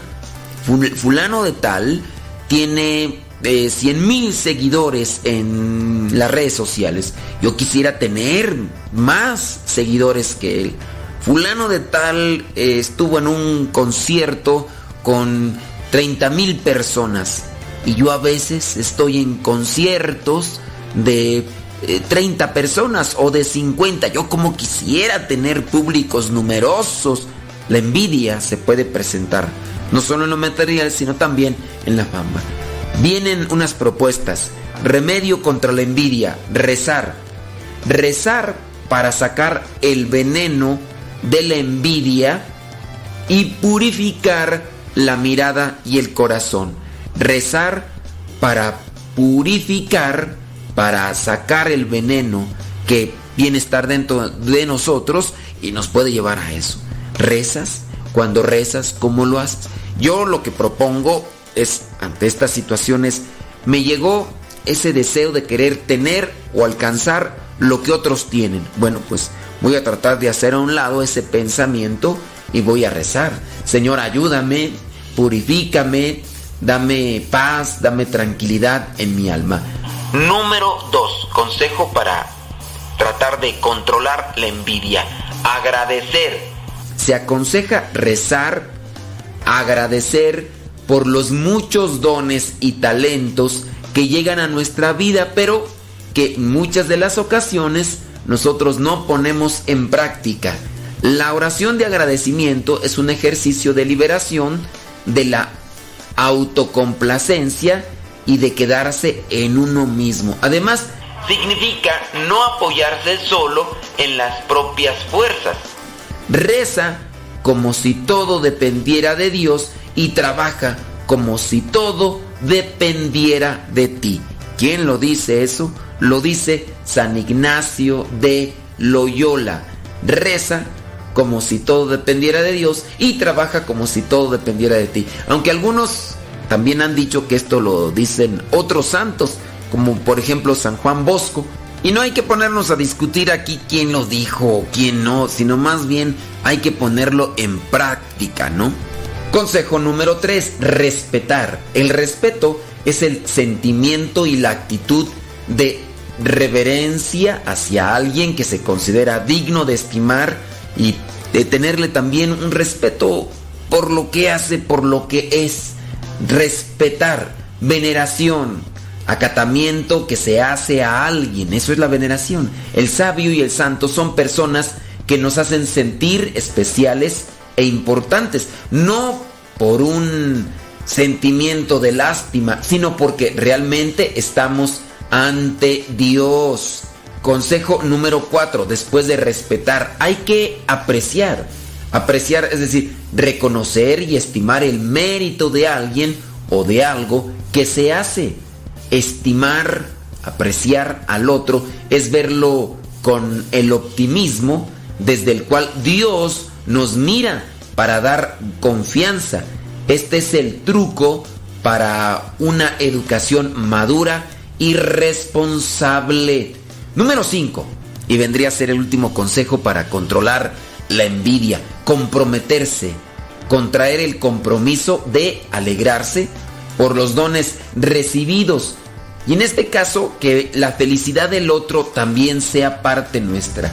El cristiano debe respirar con los dos pulmones. Sí, ya sabemos muy bien que tenemos dos pulmones, pero se debe de respirar en, el modo espiritual con el silencio y caridad. No hay lugar para los chismes porque seremos juzgados por la misericordia que hemos tenido con los demás. Pues ahí te dejamos esos consejitos para trabajar en la envidia. Los puntualizamos pronto. Rezar, tratar de sacar aquello que viene a la mente como una idea de ambición, de querer tener lo que otros tienen. Después de rezar, hay que agradecer, agradecer por lo que tenemos, agradecer por lo que Dios nos ha dado como talentos y dones. También hay que respetar, también tener un, sentimiento de veneración, de admiración por aquellas personas que hacen algo y que nosotros no podemos. También apreciar, apreciar eso. Qué bueno que tú lo haces. Y al apreciar aquello que el otro hace, yo también me alegro.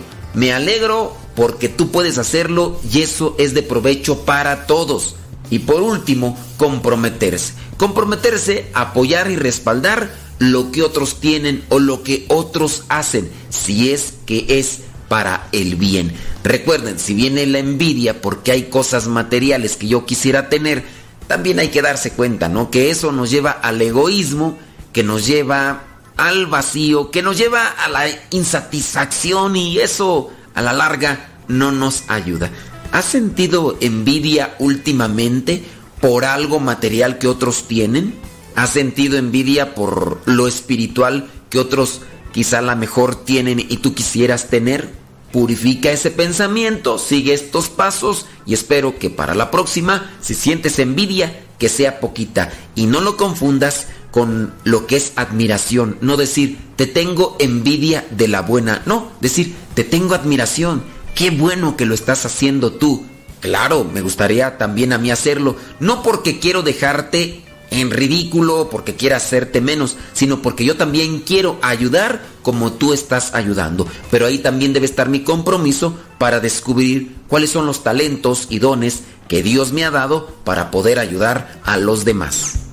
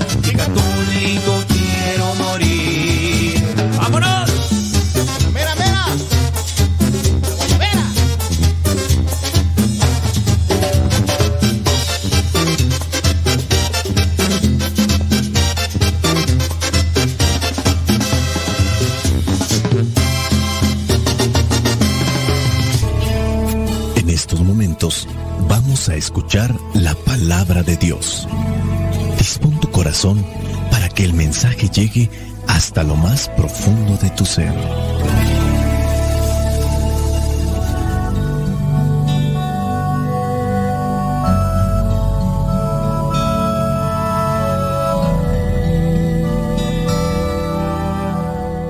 El Evangelio que la iglesia nos presenta para el día de hoy corresponde a Lucas capítulo 18, versículos del 35 al 43. Dice así, en aquel tiempo, cuando ya se encontraba Jesús cerca de Jericó, un ciego que estaba sentado junto al camino pidiendo limosna, al oír que pasaba mucha gente, preguntó qué sucedía.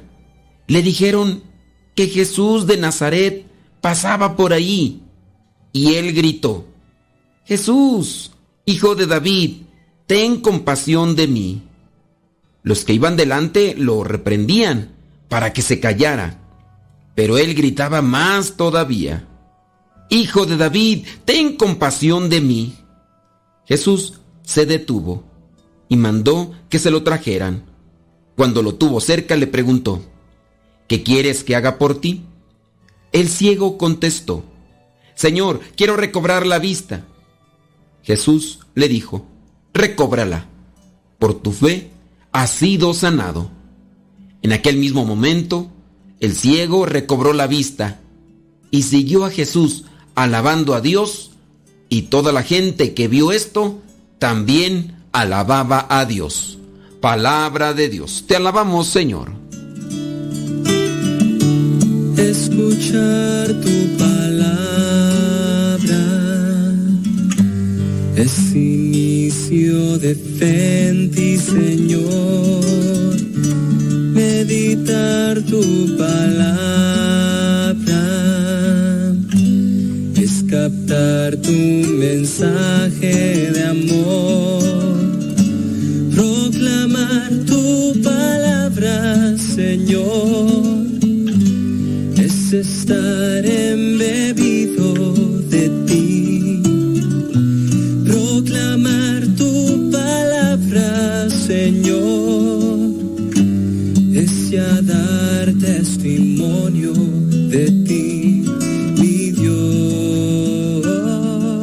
El Evangelio del día de hoy describe la llegada de Jesús a Jericó. Es la última parada antes de la subida a Jerusalén, donde se realiza lo que bien puede llamarse en el Nuevo Testamento como el éxodo de Jesús, según había anunciado en su transfiguración. El éxodo, por si ustedes no lo recuerdan, es cuando el pueblo de Israel sale de Egipto y va hacia la tierra prometida. Es el caminar hacia su destino final. En este caso, Jesús tiene que llegar a Jerusalén, donde llegará sus momentos finales después de que ha estado durante tres años anunciando el reino de Dios y realizando muchos milagros como una manifestación del poder de Dios para aquellos que escuchan su palabra. En este camino hacia Jericó se encuentra con un ciego, un ciego que está ahí en el camino como sin duda muchos también lo estaban pidiendo limosna. Y dice la palabra que cuando se acercaba Jesús, obviamente con la gente, el ciego preguntó que quién era y le dijeron de quién se trataba. Es interesante mirar que en el Evangelio de Marcos a este ciego se le da el nombre de Bartimeo. Este ciego, por su situación, no podía participar en la procesión que estaba acompañando a Jesús. No solamente este ciego no podía acompañar a Jesús porque no veía, también veamos una situación que se daba de forma histórica.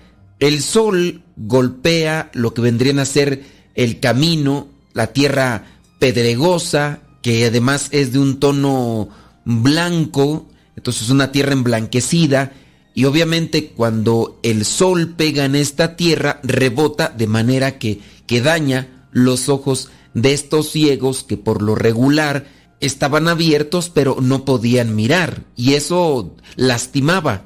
Lo más cotidiano entonces era sentarse y desde ahí gritar a la gente por una limosna para que tuvieran piedad de ellos. Cuando a este ciego le dicen quién es, comienza a gritar, Jesús, hijo de David, ten compasión de mí. Recordemos que la enseñanza de aquellos tiempos con respecto al Mesías, la profecía señalaba que tenía que ser descendencia de David. Sin duda no fue solamente un grito, sino fue una lluvia de gritos las que decía este ciego, tanto así que en el versículo 39 dice, los que iban delante lo reprendían para que se callara, pero él gritaba más todavía, la fe, la necesidad, el deseo de encontrar la luz, hacían que este hombre no hiciera caso a los reclamos de aquella gente que le pedía que se callara. Ya hemos escuchado antes esas parábolas de Jesús donde nos invita a orar sin desfallecer y sin desanimarnos,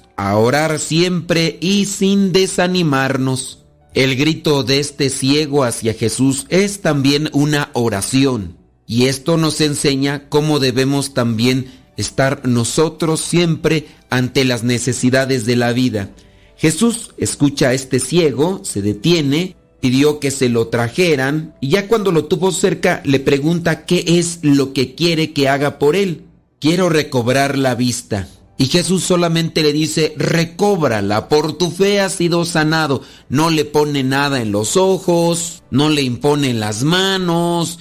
Él ya estaba haciendo su oración y solamente necesitaba de la respuesta de Dios. Y la respuesta de Dios fue, recobra tu vista, tu fe te ha sanado. La perseverancia en la oración da frutos. Tener fe no quiere decir que no vamos a tener dificultades y creo yo que cuando más queremos cultivar nuestra fe, más dificultades vamos a tener. No necesariamente tienen que venir las dificultades de un demonio o de un espíritu impuro o maligno. Hay personas malintencionadas o en su caso egoístas que querrán detenernos, querrán que nos salgamos del camino o que no les estorbemos en su intención también de querer alcanzar algo bueno. A lo mejor a ellos les importunaba que sus gritos se estuvieran escuchando más que los de ellos y que a él le iban a hacer más caso Jesús que a ellos. Como aquel que cuenta que estaban dos personas pidiendo un favor a Dios y uno pedía una cantidad de dinero porque pues necesitaba para algo de comer y el otro necesitaba otra cantidad de dinero que se la pedía a Dios. Los dos estaban haciendo una oración pública y estaba escuchándose la petición de cada uno de ellos y el que pedía más en algún momento sacó aquel dinero para dárselo a aquel que le estaba pidiendo algo de comer a Dios y le dijo, ten, vete a comer ya y no me lo distraigas, yo estoy pidiéndole más cosas que tú. Dios tiene su manera de, de responder, Dios tiene su manera de darnos una respuesta. Aquí la cuestión es ser perseverantes, tener fe, que sepas realmente qué es lo que quieres, ¿te imaginas? ¿Por qué me estás gritando? ¿Para qué me buscas? ¿Qué es lo que necesitas? Pues no sé, pues es que yo veo que los demás te piden o te andan buscando y pues yo también quería que me ayudaras, pero en este momento no sé qué necesito. Necesitamos también sabiduría realmente para pedir aquello que necesitamos en nuestra vida, no a modo de capricho, porque sin duda también este pasaje nos tiene que enseñar a tener ideas claras con respecto a la petición que hacemos a Dios y que sea realmente algo necesario y no caprichoso. Es interesante también notar las palabras de este ciego que están muy parecidas a la de los leprosos, por ejemplo, que también se acercaban con Jesús y le decían, ten compasión de mí. Estas palabras de ten compasión de mí quieren decir, dame lo que tú quieras, Señor. Tú lo puedes todo, tú sabes mejor lo que yo necesito. Y esa también debe ser nuestra oración. Ten compasión de mí. Dame lo que necesito en mi vida para alcanzar liberarme de aquello que me persigue, de aquello que me derrumba en el pecado, de aquello que me está lastimando. Purifícame, Señor. El no saber qué pedir también puede ser un tipo de ceguera. Y no solamente existe la ceguera física, hay de todo tipo. Cuando nos dejamos dominar por el egoísmo, no vemos más allá de nuestros intereses. El egoísta no simplemente es aquel que está pensando en que el mundo gire a su alrededor. El egoísta es el que no ve más allá de sus narices. Solamente ve lo que quiere, lo que le gusta. No ve las necesidades de los que sufren. Por ejemplo, una persona que tiene un vicio, ya sea la pornografía, ya sea la drogadicción, el alcoholismo, el uso excesivo de los aparatos electrónicos, no mirará las necesidades de los demás y siempre querrá estar conectado con, con aquello que le da placer, con aquello que se siente bien. El que está dominado, por ejemplo, por la lujuria, será capaz de dejar a su esposa de, muchos años o a su esposo por irse detrás de otra persona que es más joven que su esposa o que su esposo. No le importará si deja a los niños o a sus hijos e incluso no le importará si comen o no comen porque lo único que está buscando es saciar su apetencia con una mujer más joven o en su caso con otro hombre muy diferente a su esposo. Ahí podríamos calificar una persona ciega, es egoísta. Y sin duda los que tienen el vicio del alcoholismo, puede ser en este caso que ya prácticamente el alcohol los tiene dominados, controlados y necesitan una muy buena sacudida para poder reaccionar. Personas que se han metido mucho en este vicio de la ludopatía, que es el jugar juegos de azar y siempre van a estar jugando y son capaces de apostar hasta lo que no tienen porque experimentan un tipo de placer cuando están ganando, pero no saben medir hasta dónde pueden llegar o cuánto es lo que deben de apostar. Y así no se diga de aquellos que han caído en esto de la pederastía, no importarán a quién dañen de por vida con sus abusos, con sus malas intenciones. Si somos soberbios no vamos a ver la humildad, no vamos a ver la caridad, la generosidad o el sacrificio. Siempre miraremos la manera de cómo engrandecernos, de cómo exaltarnos, de cómo querer estar por encima de los demás. El que critica tampoco ve qué tanto daño hace con su crítica. Y en este caso hay personas que incluso han estado al borde del suicidio porque han recibido muchas críticas en las redes sociales, lugares donde muchas personas en una forma anónima se dedican a destazar, a destrozar a los demás. Son personas ciegas que no ven hasta dónde están dañando o afectando a otros. En fin, quizá estamos en este mundo muchos tipos de ciegos, pero Jesús, que es la luz, es la verdad, es el camino, nos indica por dónde caminar para no tropezar, para no desviarnos. Él es la verdad, es nuestra salvación, es nuestra liberación, es nuestra sanación. Hoy podemos elevar nuestra oración a Dios, a Jesús, y decirle, Señor, quiero recobrar la vista para mirar la verdad, para mirar la justicia, para mirar la generosidad, el valor del sacrificio, para mirar a los que sufren, a los que lloran, consolarlos, auxiliarlos a los que padecen injusticia, aquellos que están deprimidos, aquellos que están siendo oprimidos por el abuso, que están en soledad, que están sufriendo de una forma psicológica o también física. Señor, yo quiero recobrar la vista y poder ver tu amor, tu misericordia y la gracia que tú derramas en cada uno de nosotros. Permite, pues, que todos los días pueda ver más allá de donde mi ego me permite a veces mirar. La bendición de Dios Todopoderoso, Padre, Hijo y Espíritu Santo, descienda sobre cada uno de ustedes y les acompañe siempre. Vayamos a vivir la palabra. Es tu palabra luz en mi sendero. Lámpara es tu palabra para mis pasos, luz en mi sendero. Luz, tu palabra es la luz.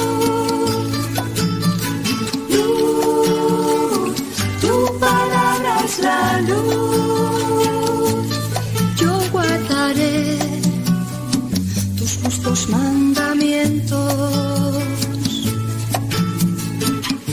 Señor, dame vida según tu promesa. Lámpara es tu palabra para mis pasos, en mi sendero. Lámpara es tu palabra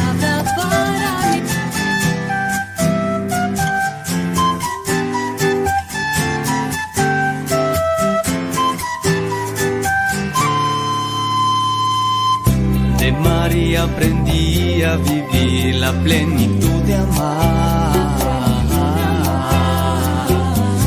Ella me enseñó a tener temor a Dios, confianza en Dios.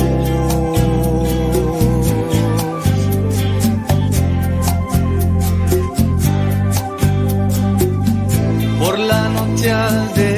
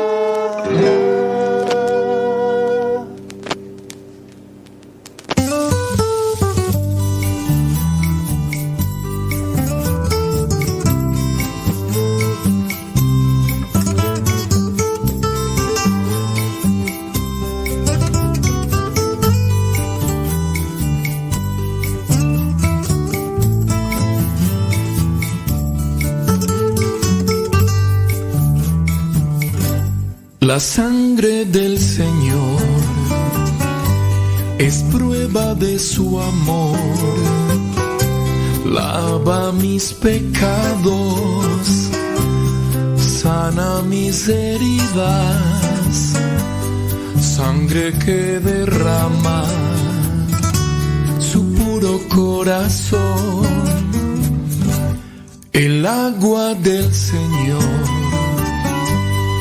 prueba de su amor.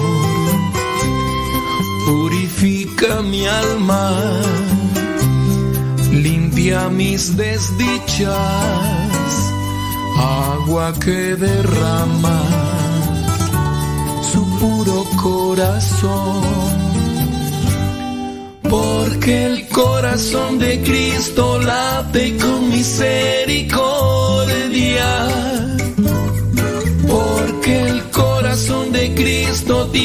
Sangre y agua viva.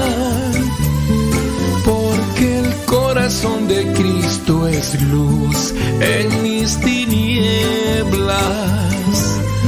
Porque el corazón de Cristo es vida eterna.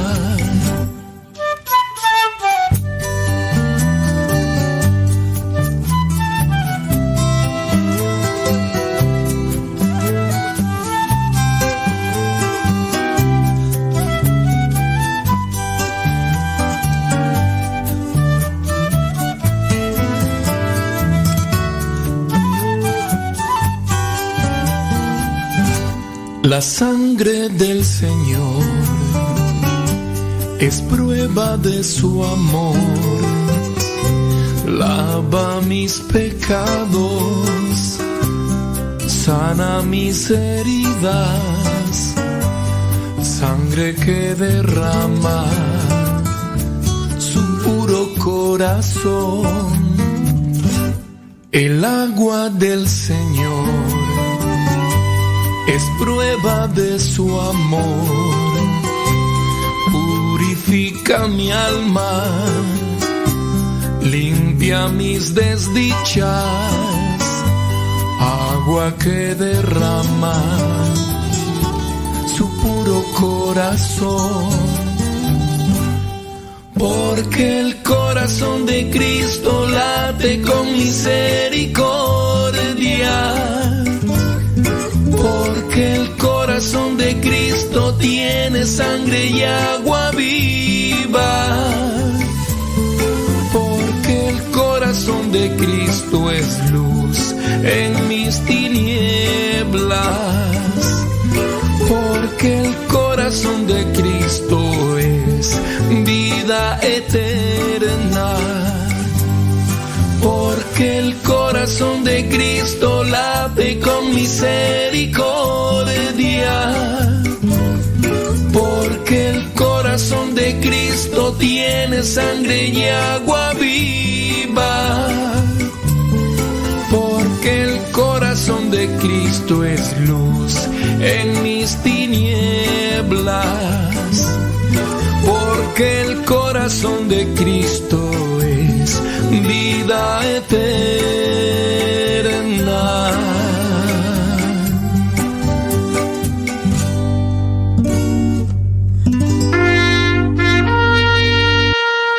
Señor, recibe a tu siervo Flaviano en el seno de tu gloria, ya que mientras vivió en este mundo trató de hacer tu voluntad. Cuando yo muera no digan que murió un santo, digan más bien que el que murió fue un testarudo. Así dijiste con la Biblia en la mano. Vamos muchachos, griten, no se queden mudos. Nació en Italia el 1938 y ya sus 30 pisó suelo mexicano. En los 70 fundó apóstoles de la palabra y en 2018 su carrera ha terminado. Padre Flaviano, tú y amo a la iglesia, amo a los pobres y a la palabra de Dios. Que cada amigo, cada apóstol continúe con el carisma que el Padre nos enseñó.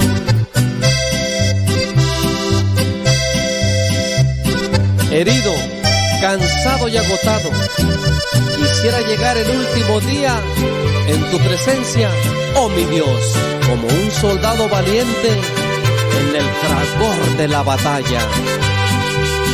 Oh Padre eterno, te estamos agradecidos por el carisma que en Flaviano nos has dado. Nos ha enseñado a vivir con orden la vida. A ti regresa y deja varios ordenados. Cuerpo inerte siguió siendo misionero hasta el final con sus guaraches en los pies. Salió de México a Oaxaca y Veracruz y hoy descansa en Catedral de San Andrés. Amigos, todos les invito a continuar con la misión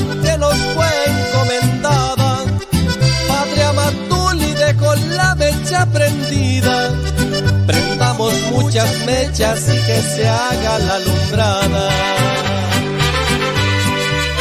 Padre Flaviano, ama tú le amo a la iglesia, amo a los pobres y a la palabra de Dios. Que cada amigo, cada apóstol continúe con el carisma que el Padre nos enseñó. ¿Cómo no estar agradecido? por todo lo que he recibido. ¿Cómo no estar agradecido si ni siquiera merecido tanto amor, tanto, tanto, tanto amor? A él no le importa cómo sea, cómo vista, cómo me vea, así me ama el Señor. ¿Cómo no estar agradecido? por todo lo que he recibido. ¿Cómo no estar agradecido si ni siquiera he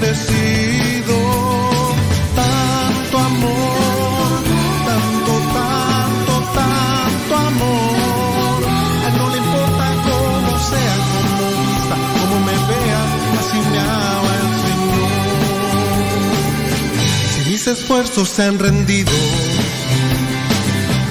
una batalla la he perdido. Tú me confortas con tu abrigo, sí, me libras del enemigo.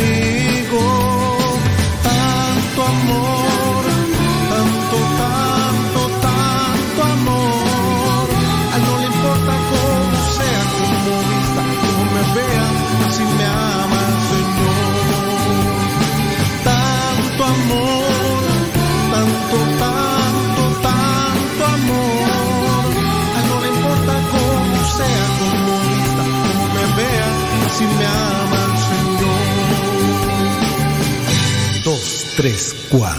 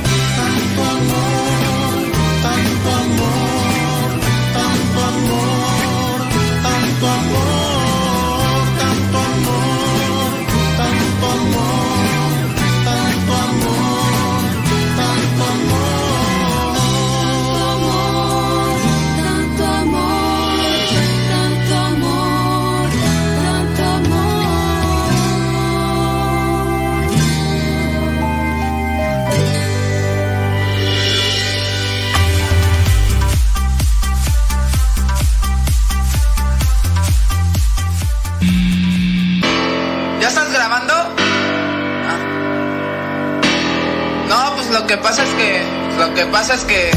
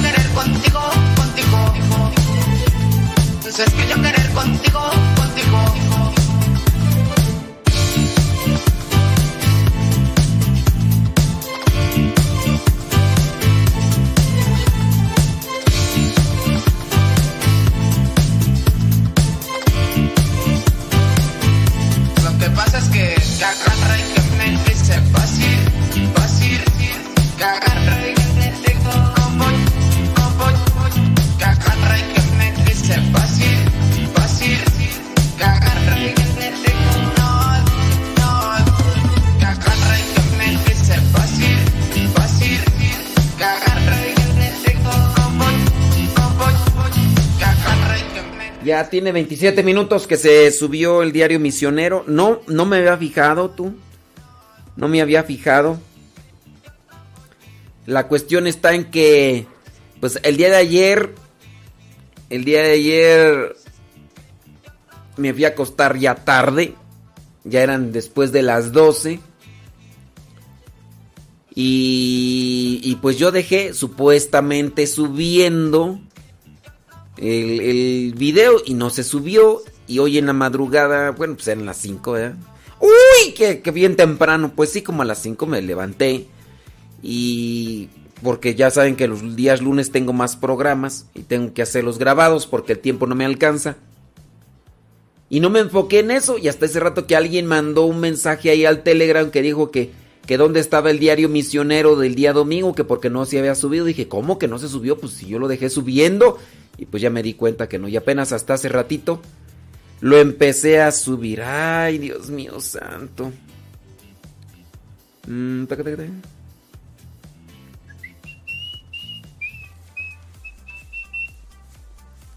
Válgame Dios. Ay, muchas gracias. Órale pues. Sale, vale. Pues así es esto de las enchiladas y los chilaquiles, hombre. Eh. Ay, game Dios. Ande pues.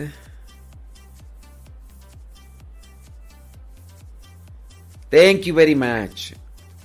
Déjeme ver. Son 11 minutos después de la hora. Dice... Saludos a Santiago Alejandro. Dice que le gusta mucho, Alejandra Merino. Dice que le gusta mucho el programa. Thank you very much. Gracias. Gracias a la vida que me ha dado tanto. Sí, se estaba subiendo, José.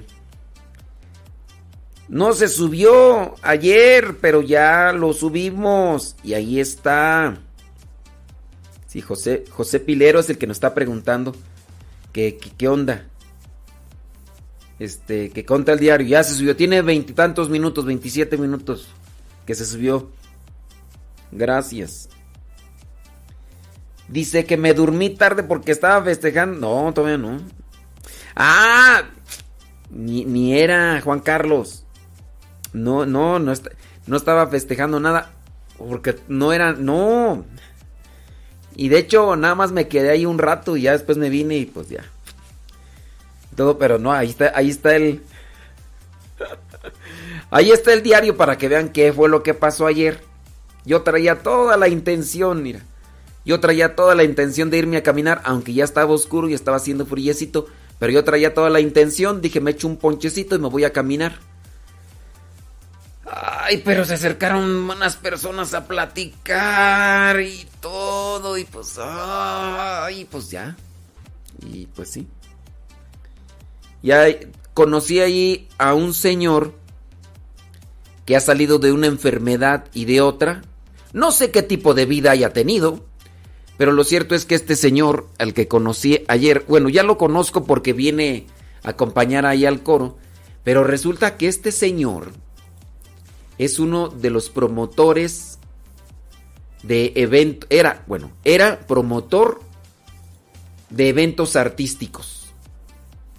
Este señor ha estado ahí en al frente de grupos icónicos dentro de la así de la música.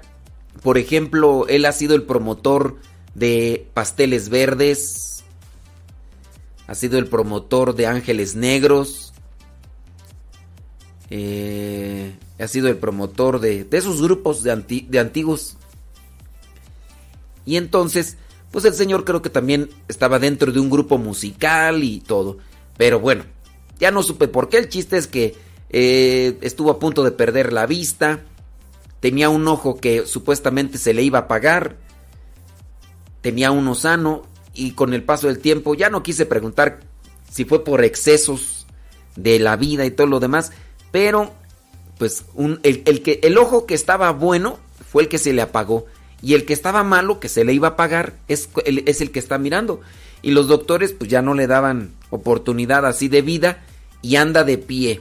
Y de hecho, yo, pues ya ven, soy cábula. El señor, cuando se me acercó, venía así como parecía columpio, se hacía para allá y para acá. Y le, dije al maestro de música, al que viene aquí, que por cierto ya empezó nuevamente sus clases de música.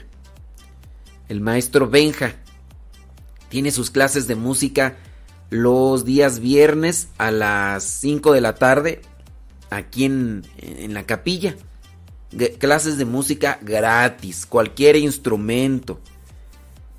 Y aún así la gente no quiere venir, quién sabe por qué, ¿verdad? Pero bueno, ya las retomó los viernes a las 5. Por a los que quieran venir, pues ahí está. Entonces me dice, mira, ahí viene uno de los músicos, ¿no? Entonces el señor muy propio venía tambaleándose con un vasito con ponche. Y yo le dije al maestro Benja, le dije, y viene bien cruzado. Dice, no, padre, es que no puedo caminar. dije, ya la regué. dije, yo pensé que venía bien cruzado. Dice, no, es que no, no, no puedo caminar porque me pasó esto y esto y esto y esto y esto. Dije, ah, no, pues. Ya no le dije zorrillo, ¿verdad? Pues ya. Ni modo. Pero sí, el señor creo que ha estado así. Y bueno, tenían un grupo musical de esos de. De esos diantis. Así es. Déjame ver por acá. Dice, yo pensando que mi internet era el pichurriento y por eso no encontraba el diario misionero.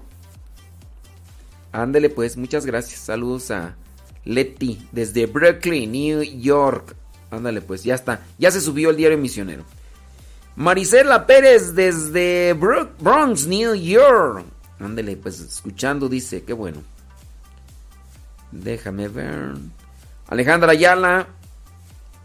El que madruga amanece desvelado. Saludos desde Columbus, Ohio. Órale pues.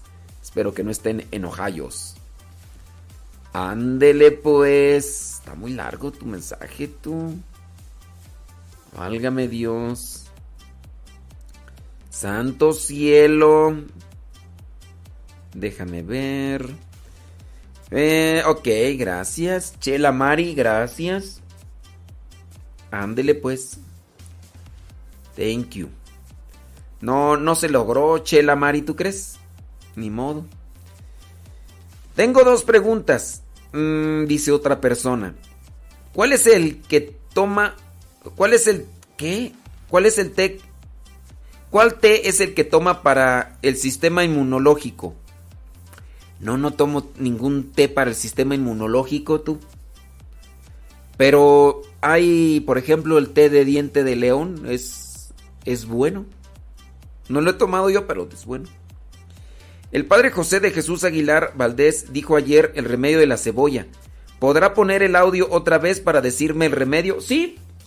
De hecho, ahorita lo ponemos, deja ahorita lo busco. Sí, dice que la cebolla es muy buena. dijo el padre José de Jesús. Ahorita déjalo busco por aquí, ha de estar. Cebolla. Déjame ver. C. Ahí está. Ahí está. Ahorita, ahorita lo checo. Ahí lo voy a poner al aire ahorita. Ey. Sale pues. Ande pues. Saludos desde Guadalajara. Aida Ruiz. A tomar jugo verde de Papantonio. Ay, pues. Pues te. Estos jugos verdes, en verdad que hacen bueno. Dice, eh, gracias, dice que... Ándele, pues desde Dallas, Texas. Lalis Tapia. Gracias, Lalis Tapia. Ah, ya se bloqueó esta cosa. Ok. Ahorita aquí lo tengo, ¿eh? Ahorita voy a poner lo bueno y lo malo de la cebolla. Gracias. Muchas gracias. Lorena Sánchez, thank you. Thank you very much. Rosalía, ándele pues. Gracias. Thank you. Nubia, le tengo una pregunta. Ir a Nubia. Dice que cuánto dinero me hace falta para las alfombras. Bueno, pero sí, pre- sí, pre- sí, pero no, no digan que no esté el audio. Es que el audio ahí está. Saludos desde la Ciudad de México, dice Leito. Gracias, Leito. Miras qué sabroso estaba el panqué. Marmolado. Chulada de maíz prieto. Chulada de maíz prieto. Miren, para que lo encuentren incluso ustedes pueden mandarle un mensaje a cualquier otra persona y escríbanle arroba radiocepa, así, arroba radiocepa ahí en Telegram y después ahí desde Telegram le dan clic a donde está arroba radiocepa y los avienta directamente hacia donde está el canal de Radio Cepa y listo. Mándenle un mensaje ahí a cualquier otra persona. Ujú. Vaya, Chayo Solís dice, aquí hay compus 100 varas, ¿en dónde? ¿En dónde, Chayo Solís? Ya las compus están igual. Regálame una, a ver si es cierto. Una, aunque sea de esas, una Monster. a ver, Chayo Solís, regálame una, ándale.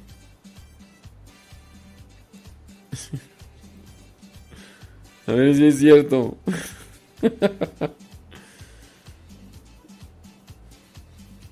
No, no, todavía no tengo el tostón. No estoy como tunas en San Luis. Dice, ya la encontré desde hace rato. Oh, que la... Sí, estaba muy sabroso, eh, muy sabroso. Si no encuentra el audio, que busquen en la página del Padre José de Jesús. no sé si lo tenga. De hecho, creo que él no tiene Telegram. Creo que no. Ya llegó el audio. Oh, que el... Su internet está chafa, ¿qué?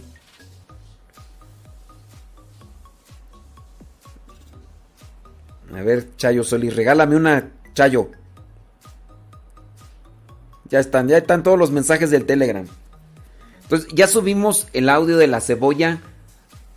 Ya lo subimos. Arroba cabina radio sepa.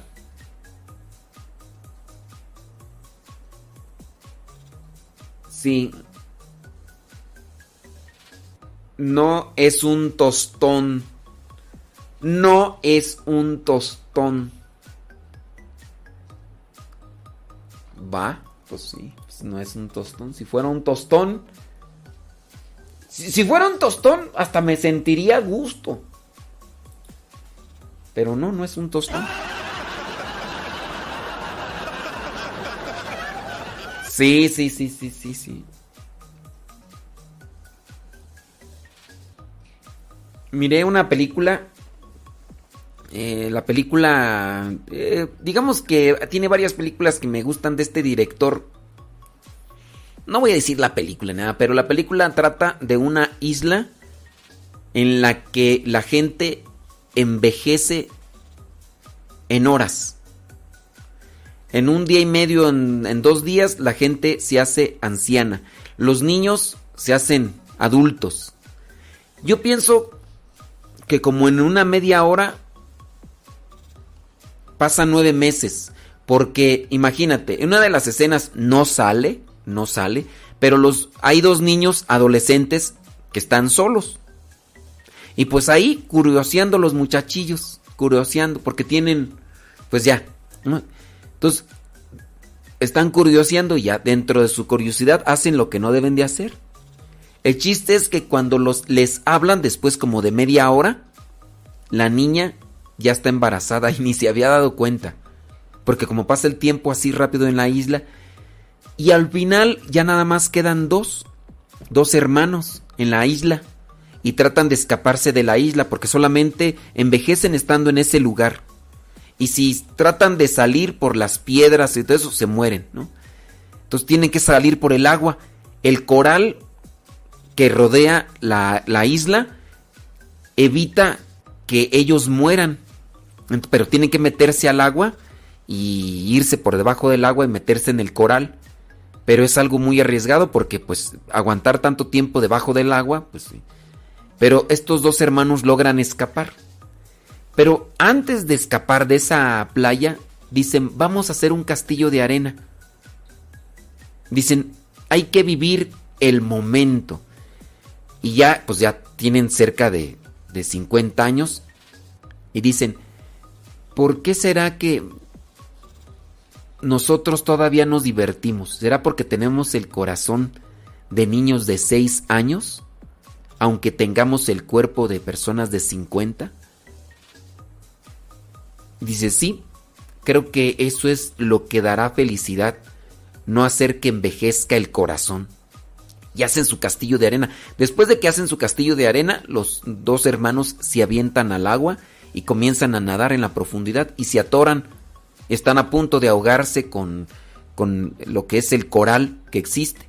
Pero al final logran escaparse y ya denuncian a quienes los llevaron a, a esa isla. Pero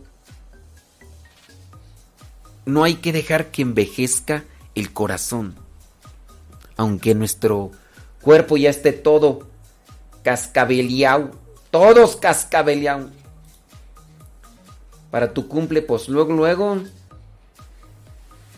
pues luego, luego, Chayo, Chayo Solís, luego, luego, ándale. No te hagas que la Virgen te habla, Chayo. Dice que, ¿a poco andas en Nueva York, Chayo? ¿Antis hablas? Dice que anda en, en, New York. Ay, Jesús, ni te creas que están baratas, ¿eh? Ni te creas que están baratas. Dice... Dice, padre, así le pongo yo para ver el, el, audio de la cebolla y me sale solo este radio sepa. Supongo que es privado. Ay, que no es... Ahí te va, mira. La voy a poner ahí. Dale clic ahí y si no te sale me dices. Se tienen que unir al canal, ¿eh? Se tienen que unir al canal. Sí, pues es, que más bien no saben. Dice, apenas quería yo ver esa película. Ahora ya no va a tener chiste, padre. oh, qué la... Pues. No, pero no te he dicho... No te he dicho por qué pasa eso de la película. Y no te he dicho quién los mete en esa. En, esa isla. La película, desde que anuncia la trama, esa película anuncia que es una isla donde se hacen viejos. Y ya nada más te dije que, que se escapan dos, dos de los hermanos. Pero de ahí para allá, te falta conocer por qué pasa eso, quiénes son los que los llevan, cómo es que los llevan. Y ya, pues, pues sí, pues ni modo. Ahora sí, padre. Ay, Dios mío santo. Dice, no lo salude, padre. Quizás porque no ponía la red al principio. No, aunque no ponga... Ay, no, Dios mío santo. Ustedes pueden poner Radio Cepa en mayúscula y de todas maneras les va a llevar al canal. o en minúscula. De hecho, ustedes cuando escriban un correo electrónico en mayúscula, de todas maneras lo va a hacer en minúscula. Porque hay gente que dice, no, mira, ahí te va mi dirección de correo electrónico, la primera es mayúscula. Nah, eso no, eso no es verdad. Pueden escribir toda la dirección de correo electrónico en mayúscula, de todas maneras se dirige. O también en este caso, si ustedes ponen mayúscula y demás, ya. Dice, ya miré esa película, padre. Dice, ¿qué más tú? Dice, ¿me puede mandar felicitaciones a Leopoldo Martínez por su cumpleaños? Que Dios te bendiga. Que Dios te bendiga y conceda mucha fe. Ay, Señor. Saludos a don David Trejo. Dice, ya vi esa película y me gustó. ¿Y de qué trató el programa del día de hoy? ¿Cómo encontrar el audio de cebollas? Te lo voy a te voy a mandar la dirección para que no me estés también tú diciendo. Dice, ahorita soy yo la que no encuentra el audio de la cebolla. Ay, Dios mío santo. Los que no, no encuentren el canal, mándenme mensaje, ¿eh? Porque... Y saludos desde Jiquilpan, Michoacán. Soy Rosa Elizabeth. Ándale pues. Dice que ya se unieron al canal de Telegram de Radio Cepa. Dice, gracias por el audio de cebolla. No estaría mal que también comparta unas recetas con cebolla. La, la sopa de cebolla es, es muy buena. Hace poco, no, no hace poco, hace años, unas hermanas religiosas hicieron caldo de pura cebolla. Y tú te imaginas luego, luego, ay, vas a ver. No. Nosotros así también, igual, ¿no? Eh, dicen, una persona que no escuchó, dice que, de qué trata eso del audio de la cebolla. No, pues. Saludos, dice Verónica Ibarra, gracias. Ándale, pues. Saludos al señor esposo de Aida. Mm, se llama Adolfo, ¿verdad? Es que se me olvida. Se me olvida. Adolfo, ¿verdad? No, Adolfo no. No, no, no, espérame, espérame, espérame, espérame. Eh, se llama. No, espérame, espérame, espérame, espérame. Se llama.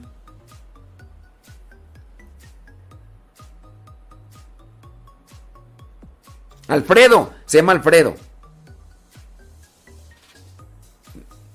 Está en Telegram.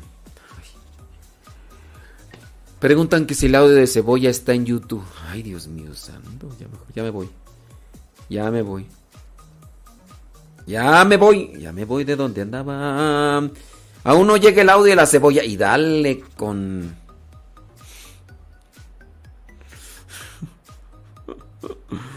Dice, con manzanitas ya ha sido más explicado. Cuando bloqueé Telegram. No, no lo voy a bloquear. No lo voy a bloquear. Ya me uní. Ándele pues, ya. Dice, lo, los que no encuentran el audio de la cebolla van a encontrar más rápido la película que mencionó. Y sí. Y sí. Vas a ver que sí. No, pues háblales de otras cosas. Dice, ya encontré el canal, muchas gracias. No, si, no encuentran el canal, avísenme. Pero no me digan que no encuentran el audio en el canal. Dice, no, ya me uní al canal. Ándele pues. Saludos al Tilirico, saludos al Tilirico, dice Carlos Agustín. Sí, ya, no, no. Lo dije antes de que me dijeras ahí, Darwis. Nomás tenía que relacionarlo, pues, o sea, sí. Sí, no, sí, dije, a ver. Es que yo para acordarme tengo que asociar imágenes, colores y demás, porque si no, no me acuerdo. Dice, yo le dije por la gente que no lo encuentra. Ah. Dice, muchas gracias. Ah, ok, muchas gracias. Bueno, y ahora sí ya vámonos, porque si no, el, el programa va a ser cómo encontrar el audio de la cebolla. Ahí está en Telegram, busquen el canal arroba radiocepa. Así, el programa se llamó Cómo encontrar el audio de la cebolla. 11 de la mañana con 24 minutos, miren, ya hasta nos pasamos un montón de tiempo. Ya está, va a comenzar el programa de todo un poco y... Todavía andan buscando el audio de la cebolla.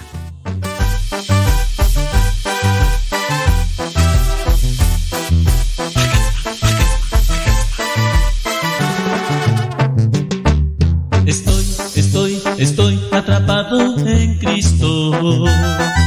Y voy, y voy, y voy proclamando su amor. Iré, iré, iré con todos mis hermanos a proclamar sin fin la palabra de Dios.